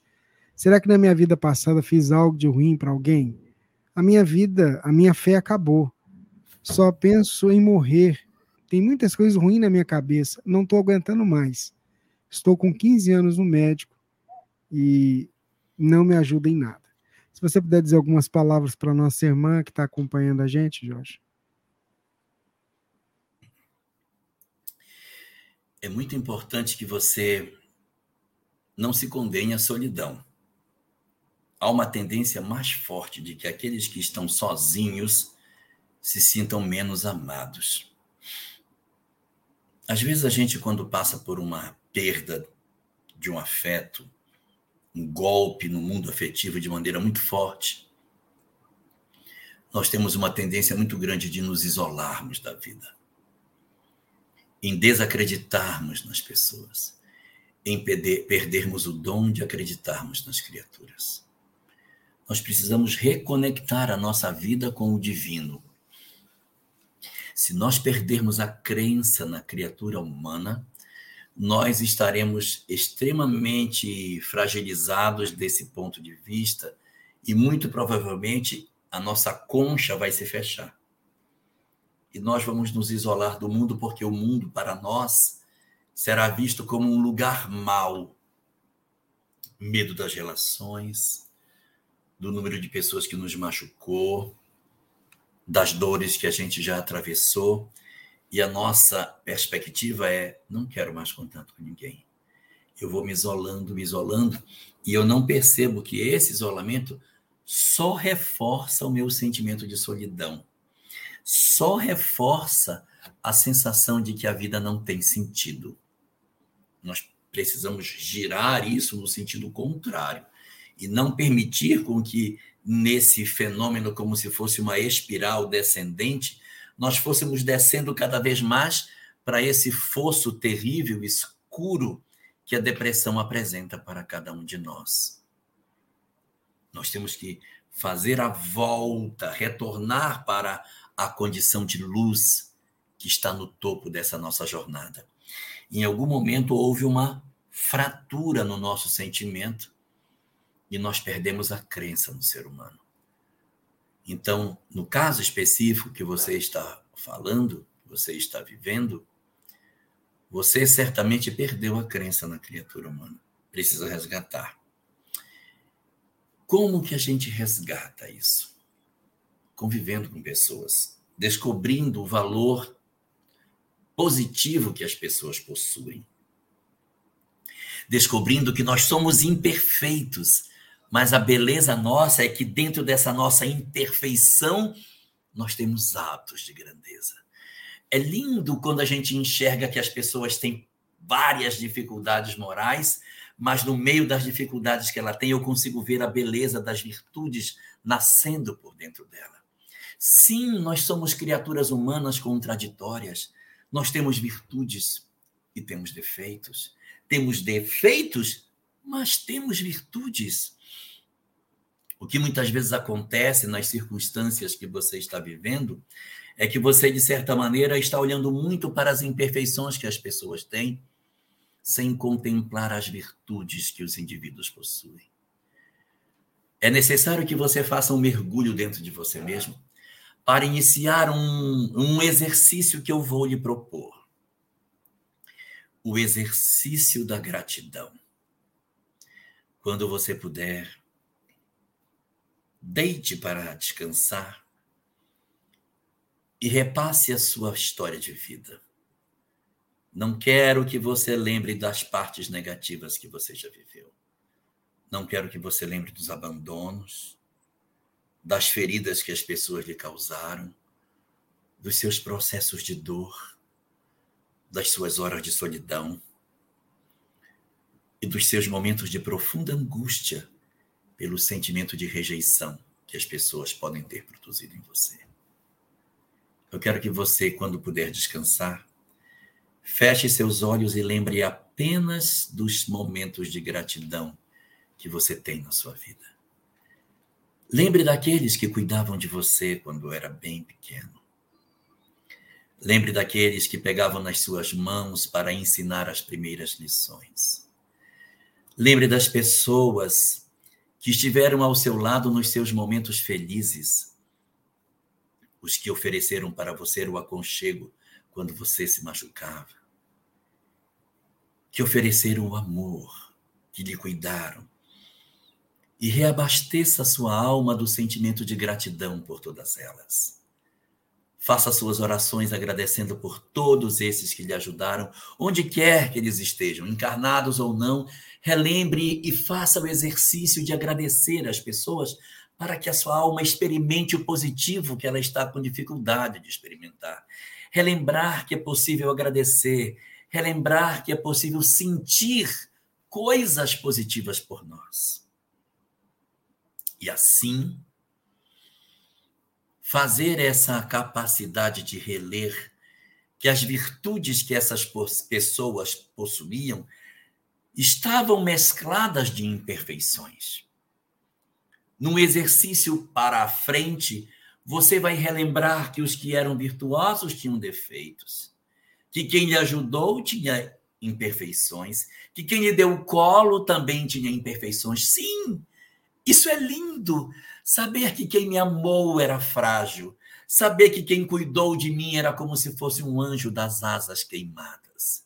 Saber que aqueles que me ofereceram colo e aconchego eram os anjos dos pés tortos, que nos cuidaram apesar de serem pessoas frágeis, mas ofereciam seus cuidados dentro da fragilidade que possuíam, para que você relembre que a humanidade é assim contraditória e bela porque a humanidade é capaz de amar ao mesmo tempo que tem ainda fragilidades, dificuldades, instrumentos ainda a desenvolver nos seus sentimentos.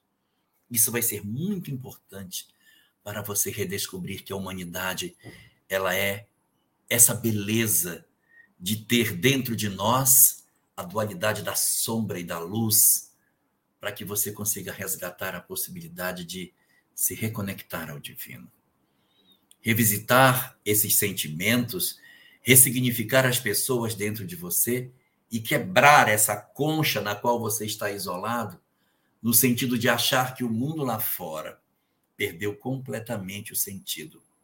É preciso voltar para reconsiderar a vida e se reconectar à beleza que a, nossa humanidade possui, a majestosa capacidade de ser bom, apesar de termos tantas imperfeições. E isso vai ajudar você a enxergar as pessoas que você vai ver. Elas são imperfeitas, sim, mas dentro da imperfeição das pessoas que você vai ver, também haverá virtudes dentro delas. Para que você aprenda a conviver com essas duas faces que todas as criaturas terão, inclusive você, para resgatar o dom de você poder ficar de pé nesse grande trabalho que a vida nos pede de nos defrontarmos com as nossas experiências, crescendo com cada uma delas e se tornando, a partir nosso, do nosso aproveitamento das nossas experiências, o dom de vermos a vida por outro ângulo e podermos, assim, dizermos a nós próprios: sou imperfeito como os outros, mas tenho virtudes e defeitos como os outros também têm. E na reunião de todas as nossas melhores virtudes, somos capazes de construir um mundo melhor. Muito bem, Jorge Alahá. Vamos lá para a próxima pergunta. vou pedir a Divina aqui para poder trazer para você. A próxima pergunta é de Maria das Graças Almeida. Participar da cultura americana, como Dia das Bruxas, tem alguma influência negativa ou atrai espíritos obsessores para a nossa família? É interessante que apareceram algumas outras perguntas nesse sentido, sobre o Halloween, energias negativas. Então já emenda aí para você falar. É, é porque está chegando o dia, é dia 31 de outubro, aí, como está se aproximando o dia das bruxas, começam a ver esses questionamentos. Olha, é, é muito importante que a gente tenha em mente que o que promove em nós esses sentimentos negativos não é o que está do lado de fora, mas é o que está do lado de dentro da criatura humana. Nós podemos ter expressões é, positivas e negativas muito mais em função do que pensamos do que daquilo que aparece objetivamente para nós. Eu lembro uma vez, há muitos anos, conversando com uma pessoa do movimento espírita de Porto Velho, e aí ela dizendo assim para mim: Olha, a minha vida tá difícil demais, eu não sei como é que tá a minha vida. Meu filho é uma pessoa complicada. Meu marido é uma benção. Aí eu disse: Puxa, mas que bom que pelo menos seu marido é uma benção. Não, não, não é isso não. Estou falando que meu marido é uma benção, ele é uma benção. Aí eu, Pois é, que bom que você tem pelo menos um marido que é uma benção. Não, não é isso. Ele é uma benção, uma benção, ele é uma benção. Aí eu, pois é, que bom que é uma benção. Não, não é isso. Então, por quê? Porque a pessoa vai e tira a palavra que usava e bota a bênção como se isso fosse mudar. Mas, no fundo, a energia que eu emito quando eu falo que ele é uma bênção é a energia da outra palavra que eu queria usar, como se eu estivesse falando outro idioma. Então, pouco me importa é, o que, que eu estou produzindo em termos de fala. O mais importante é o que eu estou sentindo com aquilo que eu comento. E quando a gente transpor, transporta isso para a questão do Dia das Bruxas, você vai poder encontrar circunstâncias nas quais isso pode não ser nocivo e outros pode ser. Quando as imagens que você pode produzir nas pessoas possa ofender. Então, algumas pessoas vestem mais fantasia de uma pessoa que tem uma faca na cabeça atravessada assim. A pessoa olha aquilo, para você está tudo bem, mas o outro pode não se sentir bem de ver aquilo e se sente mal. Então, eu tenho que pensar por mim e pelos outros. Pensar por mim e o que, que eu posso produzir nas outras pessoas. Porque eu, eu não estou sozinho no mundo, eu preciso enxergar as pessoas do meu derredor. Só que a gente não pode, a pretexto de fazer isso, trabalhar as coisas de uma maneira como se tudo fosse um escândalo. Ai, não existem determinadas coisas que a gente pode fazer que não ofende ninguém. Pessoas se vestem de fadinhas, coisas que não agridem os olhos, coisas que não ofendem ninguém, que não produzem imagens negativas. Posso, eu posso fazer. E nós não temos no Brasil essa tradução de, tradição de Halloween. Os Estados Unidos têm, eles têm lá a cultura deles, que é diferente da nossa. Então, se você participa de uma sociedade americana que tem essa, essa característica, não use imagens, fantasias que possam remeter ao outro é, determinadas percepções agressivas. Você pode se utilizar disso sem essa violência.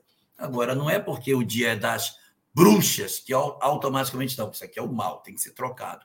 Não, existem palavras e palavras.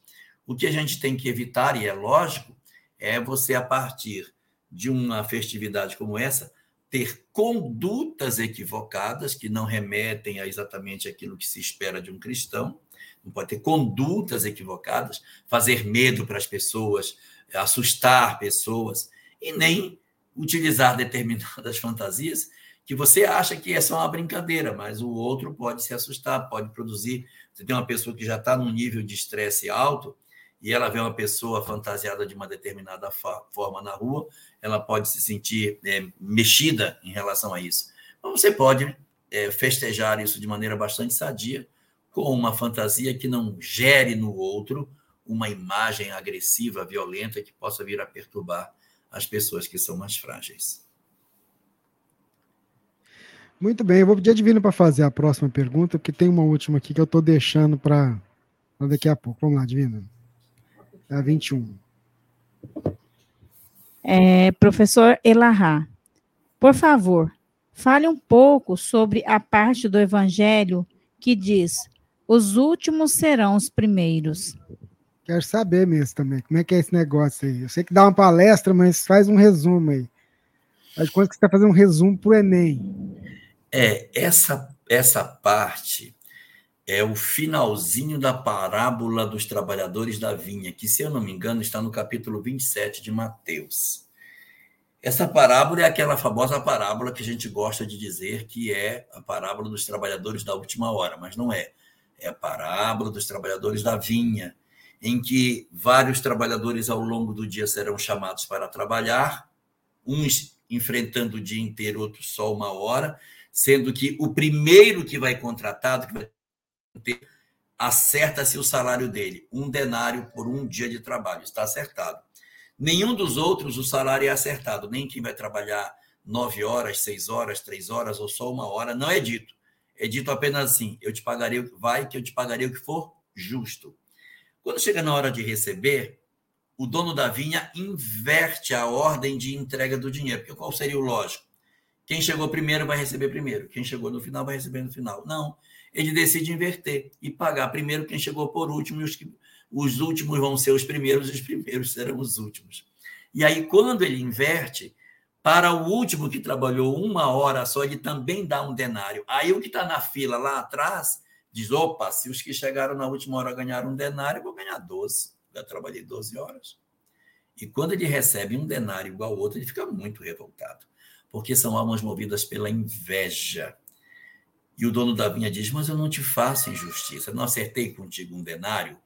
Eu, eu te dei aquilo que a gente praticou. O dinheiro não é meu, não posso fazer com que é meu o que eu quiser, ou o teu olho é mau porque eu sou bom. É o que está na parábola colocada. Porque ele queria, como ele trabalhou mais, ele queria a desgraça do outro. Ele não está querendo.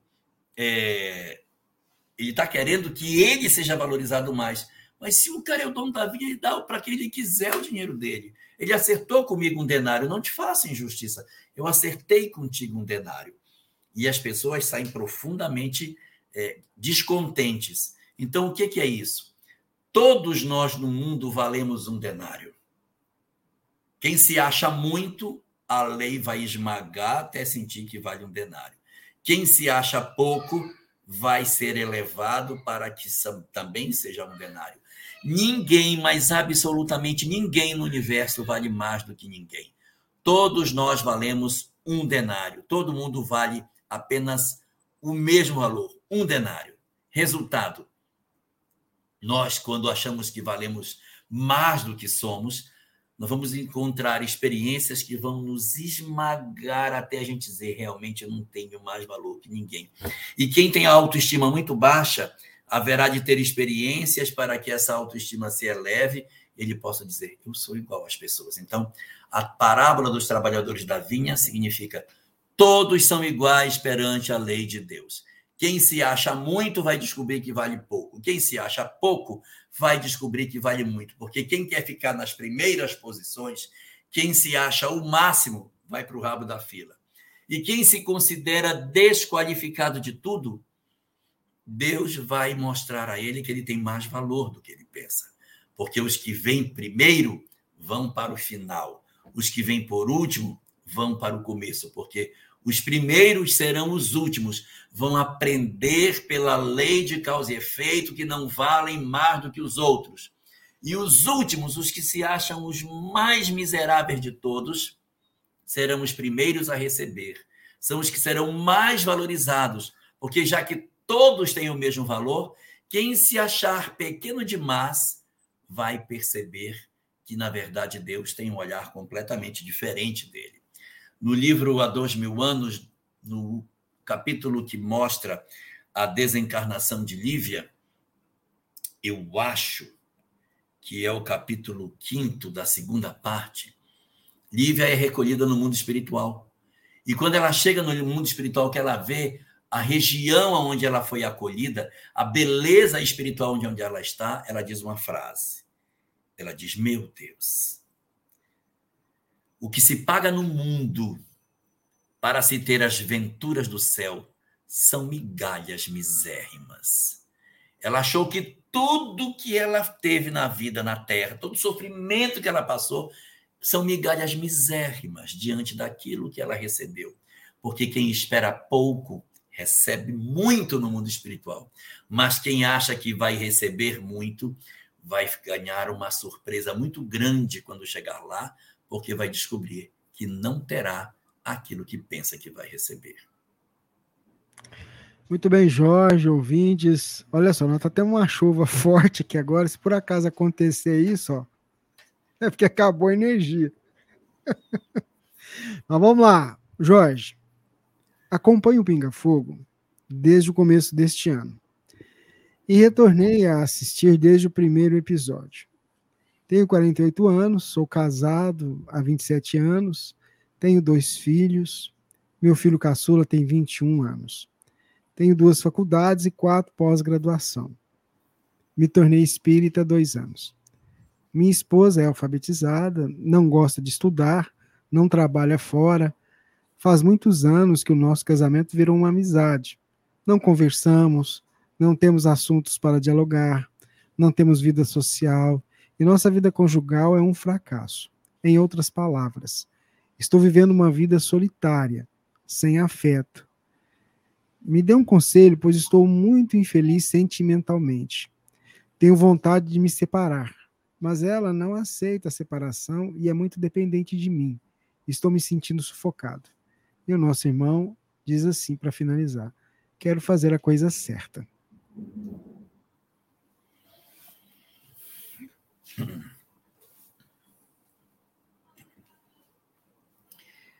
O mais perigoso a acontecer em circunstâncias desse tipo é o surgimento de uma terceira pessoa na relação que vem de alguma forma tentar preencher as lacunas de solidão que você possa estar sentindo.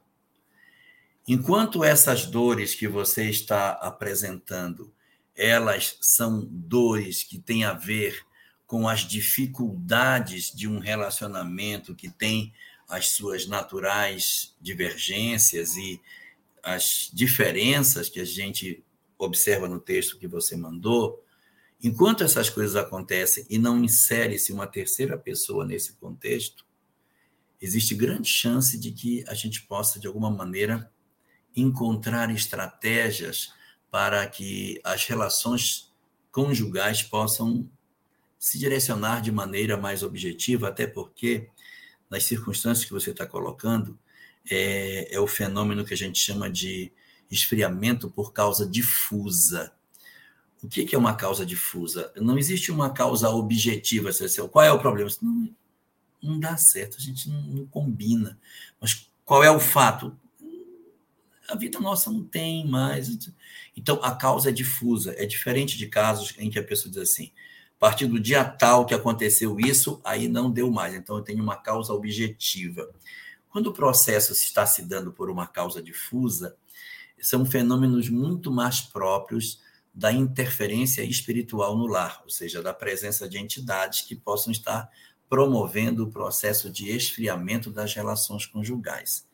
Então, é, quando esses processos acontecem e não tem um terceiro elemento rondando o lar na expectativa de oferecer a felicidade que o outro não dá, é mais fácil. Se apareceu alguém que tentou ocupar esse espaço, vai ficar mais difícil de resolver o problema. Por quê? Porque as nossas expectativas sentimentais, elas começam a ser alimentadas por esse terceiro elemento, que de certa maneira é, reforça em nós a certeza de que a gente tem que se retirar do cenário, porque eu encontrei na outra pessoa a complementação que eu buscava no primeiro relacionamento e que eu não consegui encontrar. Então, eu encontro razões dentro de mim para tomar a decisão para um processo de ruptura.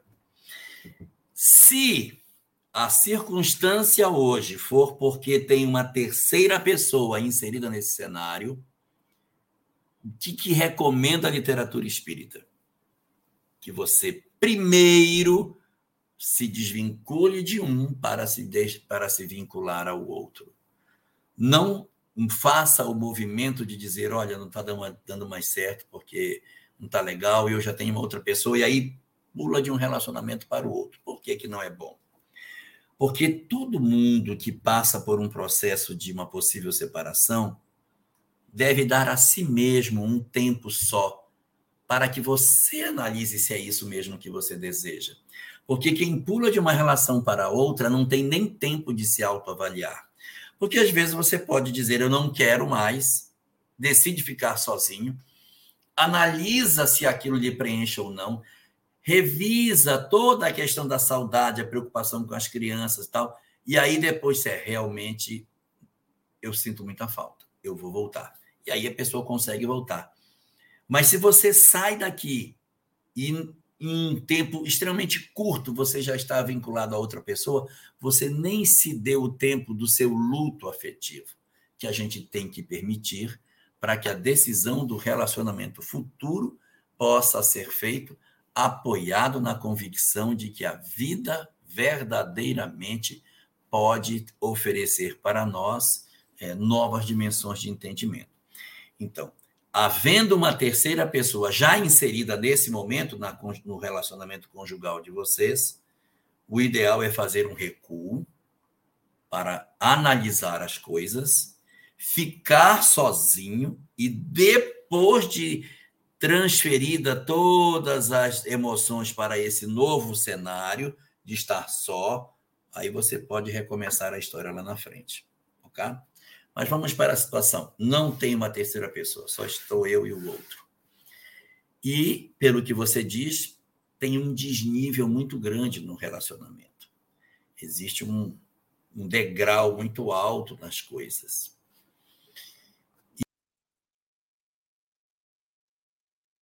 O Jorge caiu. Vamos ver se ele consegue voltar aqui. Vou fazer o seguinte: é, a gente está ao vivo nosso programa Pinga Fogo. E vamos ver se o Jorge Alahá consegue voltar aqui. Enquanto isso, eu queria convidar você, ouvinte, internauta. A gente tinha preparado o material aqui, né, para apresentar. É um clipe da música feita pelo nosso Charles Medeiros. Enquanto isso, eu tento reconectar o Jorge Alahá aqui. Vamos lá.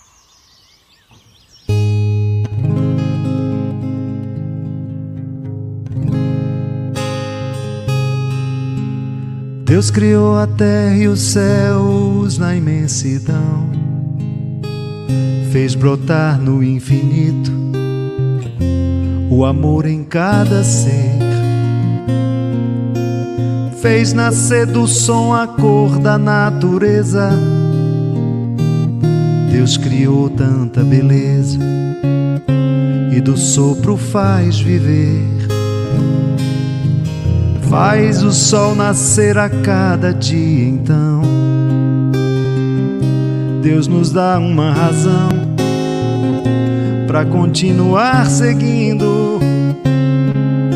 A vida vem de Deus e é o bem maior.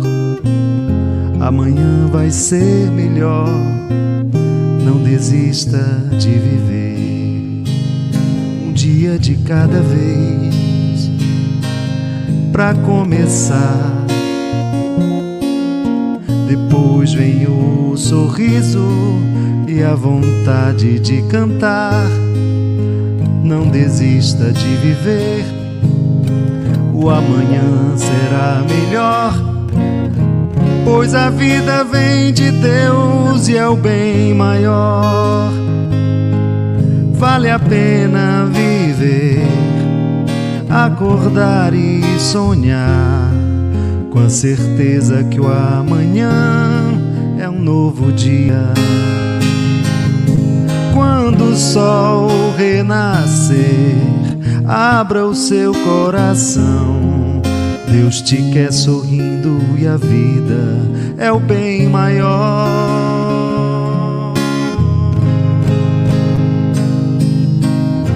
Deus criou a terra e os céus na imensidão, fez brotar no infinito o amor em cada ser, fez nascer do som a cor da natureza. Deus criou tanta beleza e do sopro faz viver. Faz o sol nascer a cada dia, então.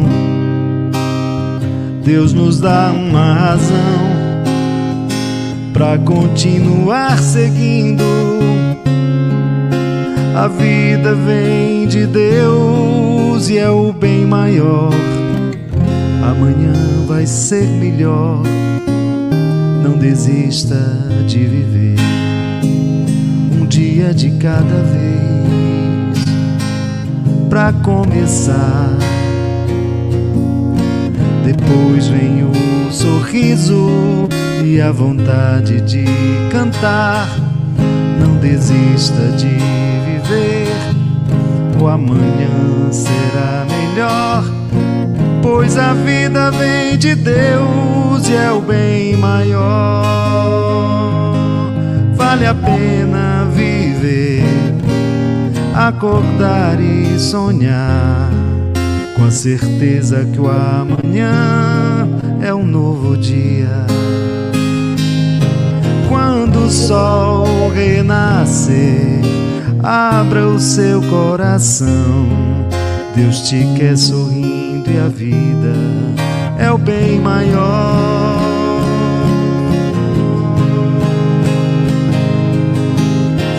A pena viver, acordar e sonhar, com a certeza que o amanhã é um novo dia quando o sol renascer, abra o seu coração. Deus te quer sorrindo e a vida é o bem maior.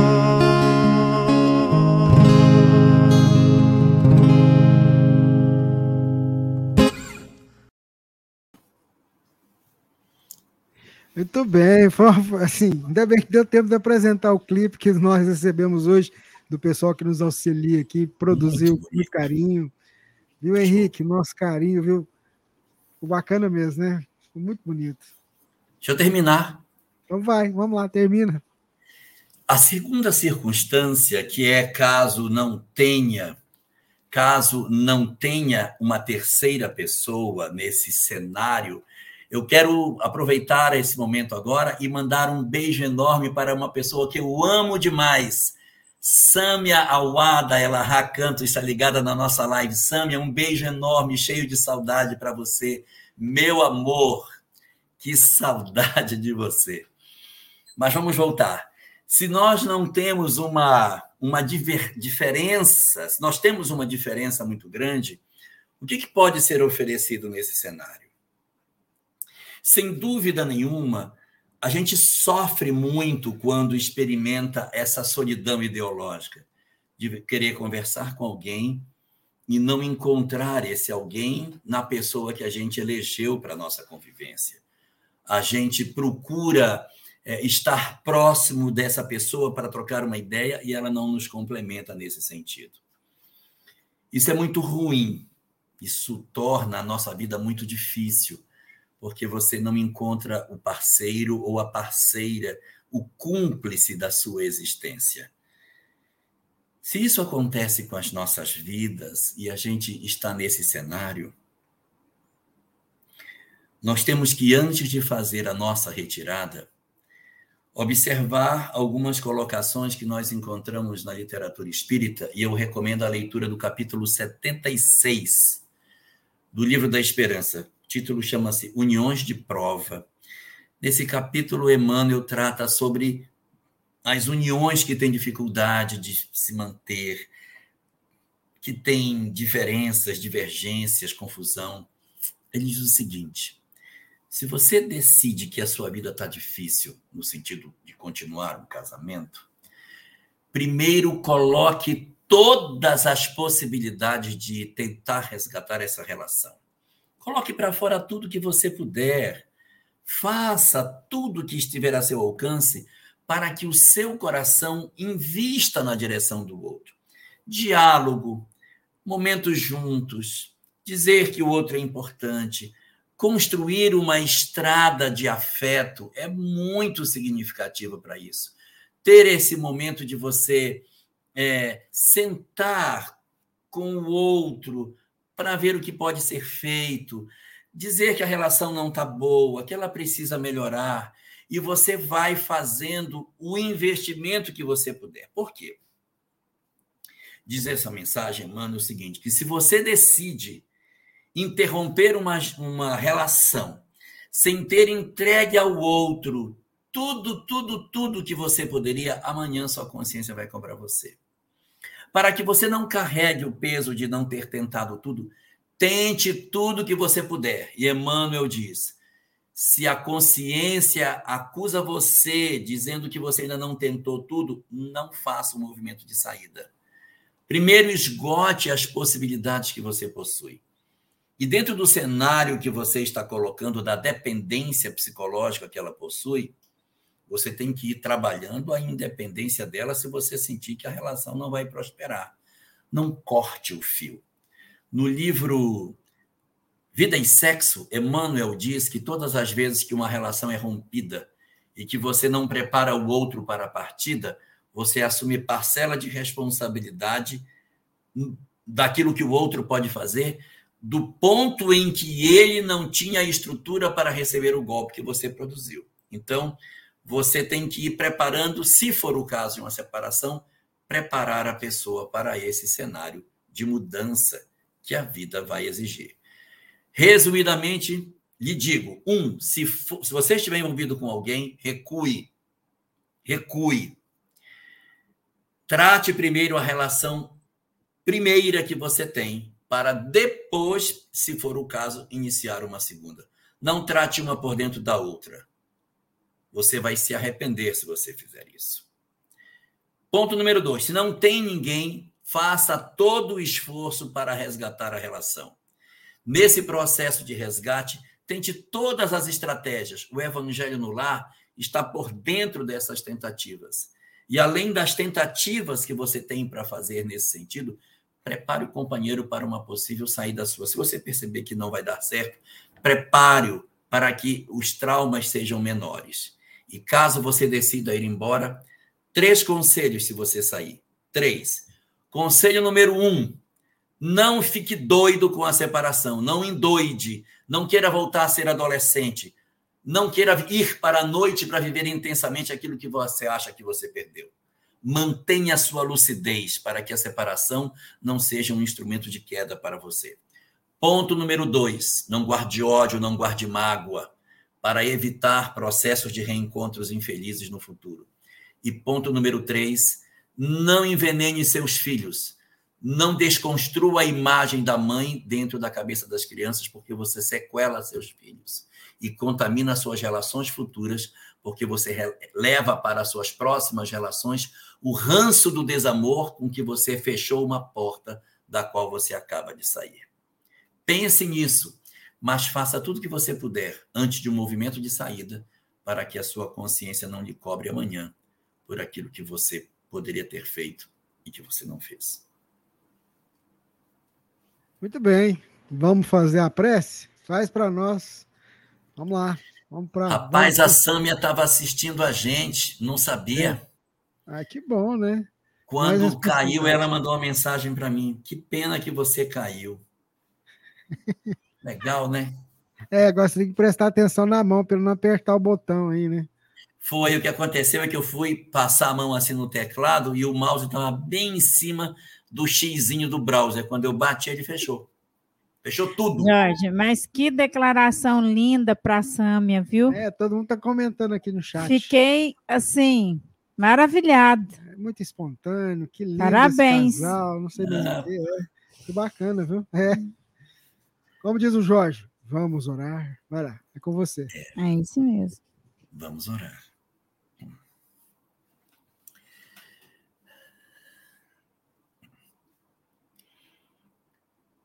Senhor dos nossos corações. Nossas almas sofridas pelas múltiplas experiências nas várias existências que já tivemos a oportunidade de viver. Trouxeram aos nossos corações diversas leituras do que fosse a vida, do que fosse o amor e dos processos de perturbação que invadem as nossas almas e que nos arrastam na direção do sofrimento.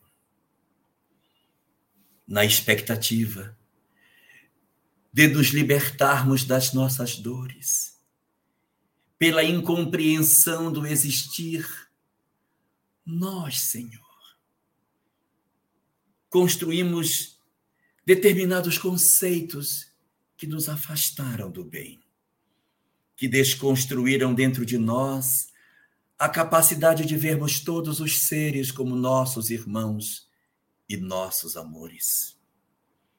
E por isso, quando as nossas mentes se sentiram rodeadas por aqueles que de alguma forma nos procuram psiquicamente, produzindo os diversos processos da loucura e da obsessão, nossas almas, ainda acostumadas a compreender a vida através dos fios da ignorância e da violência, do desamor e da crueldade, levantaram a espada da ruptura, na expectativa de que assim poderíamos efetivamente produzir a nossa libertação daqueles que nos perturbavam. Durante muitos séculos, nossos corações assim seguiram, sem entender os propósitos superiores da vida. Mas hoje, Senhor, quando o Espiritismo visita as nossas almas, revelando para todos nós a majestade do amor, oferecendo para os nossos corações sofridos a mensagem de que só o amor é capaz de libertar as nossas almas de maneira definitiva dos múltiplos processos de sofrimento que arrastamos há tantos séculos nas nossas almas nós, Senhor, comparecemos à tua presença para te pedir perdão pelos nossos equívocos, pelas inúmeras vezes que o nosso desamor te procurou através da oração, na expectativa de que através dos atos da violência nós conseguíssemos nos libertar daqueles que entendíamos que nos perseguiam. Tem misericórdia de nós, Senhor, que não entendemos ainda a sublimidade do amor como o único solvente dos graves processos de perturbação das nossas almas. É por isso que hoje nós estamos diante de Ti para te pedir as bênçãos sobre aqueles que nos perseguem. Senhor da infinita luz, assiste carinhosamente aqueles irmãos que estão ligados a nós e que nós ainda não conseguimos compreendê-los na condição de irmãos amados.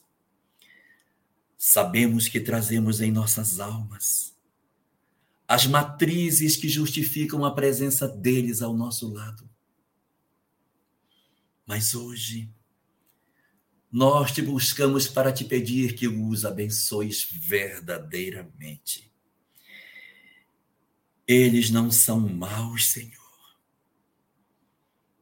Nós contribuímos para que eles se tornassem assim. São as nossas imperfeições as nossas fragilidades que arrastaram esses companheiros, esses irmãos que nos perturbam, para que assim agissem. Tende misericórdia de todos nós, Senhor. De nós e deles, porque todos somos verdadeiramente faces de uma mesma realidade. Deixa que a luz divina do teu amor se derrame por sobre todos nós, para que a compreensão dilatada do Evangelho, à luz do Espiritismo, nos seja a força que ainda nos faltava para que conseguíssemos olhar de maneira distinta para o fenômeno que nos acomete e assim começarmos uma nova história a partir de hoje, bendizendo o Senhor dos céus a todas essas entidades às quais nós prejudicamos. Piedade para nós que os prejudicamos, Senhor, que os impulsionamos na direção do equívoco, que produzimos dores e lágrimas nas suas vidas. E que por isso hoje, incompreendidos da tua lei, nos procuram psiquicamente na expectativa de assim encontrarem a forma de resolverem os seus problemas. Derrama o teu amor sobre todos nós. Deita as tuas bênçãos sobre os nossos melhores propósitos de transformação. E nos ajuda, Senhor da vida, para que o trabalho de socorro das entidades que conosco convivem possam promover a melhoria dos nossos ambientes familiares, possam suavizar as nossas vinculações espirituais com essas entidades, trazendo mais paz, mais harmonia para as nossas relações conjugais, mais serenidade para os nossos corações, maior capacidade para que nós, Senhor, consigamos viver em harmonia com aqueles que elegemos para serem os nossos cônjuges. Apesar das nossas diferenças, ensina-nos a redescobrir o amor que esquecemos. Ensina-nos a partir da leveza que os nossos lares possam receber. Ensina-nos a, a voltar a sentir os sentimentos sagrados que nos uniram no passado que o amor divino reabite nos nossos corações. E que todos nós, que estamos do lado de cá e do lado de lá, possamos nesse momento sentir a graça da tua presença divina a inspirar as nossas almas. Que o teu amor se derrame por todos nós, Senhor. Que as tuas bênçãos se derramem por sobre todos os lares da terra. E que a tua graça acesa no coração dos homens, nos conceda o dom de amarmos a todos indistintamente e a construirmos nossos novos laços de afeto, pelos dons do Espírito e pela compreensão que o Espiritismo nos faculta. Obrigado, Senhor, por tudo. Abençoa a humanidade. Protege todas as famílias da terra e guarda os nossos corações na tua infinita paz. Muito bem, nossa gratidão mais uma vez. Divina, seu boa noite. Boa noite e a nossa gratidão a todos vocês que puderam estar aqui conosco. Sam, é um beijo para você, viu? Jesus te envolva e agradecer a Deus também por essa chuva maravilhosa que está caindo agora, né? Com esse calor que está assim muito difícil, né?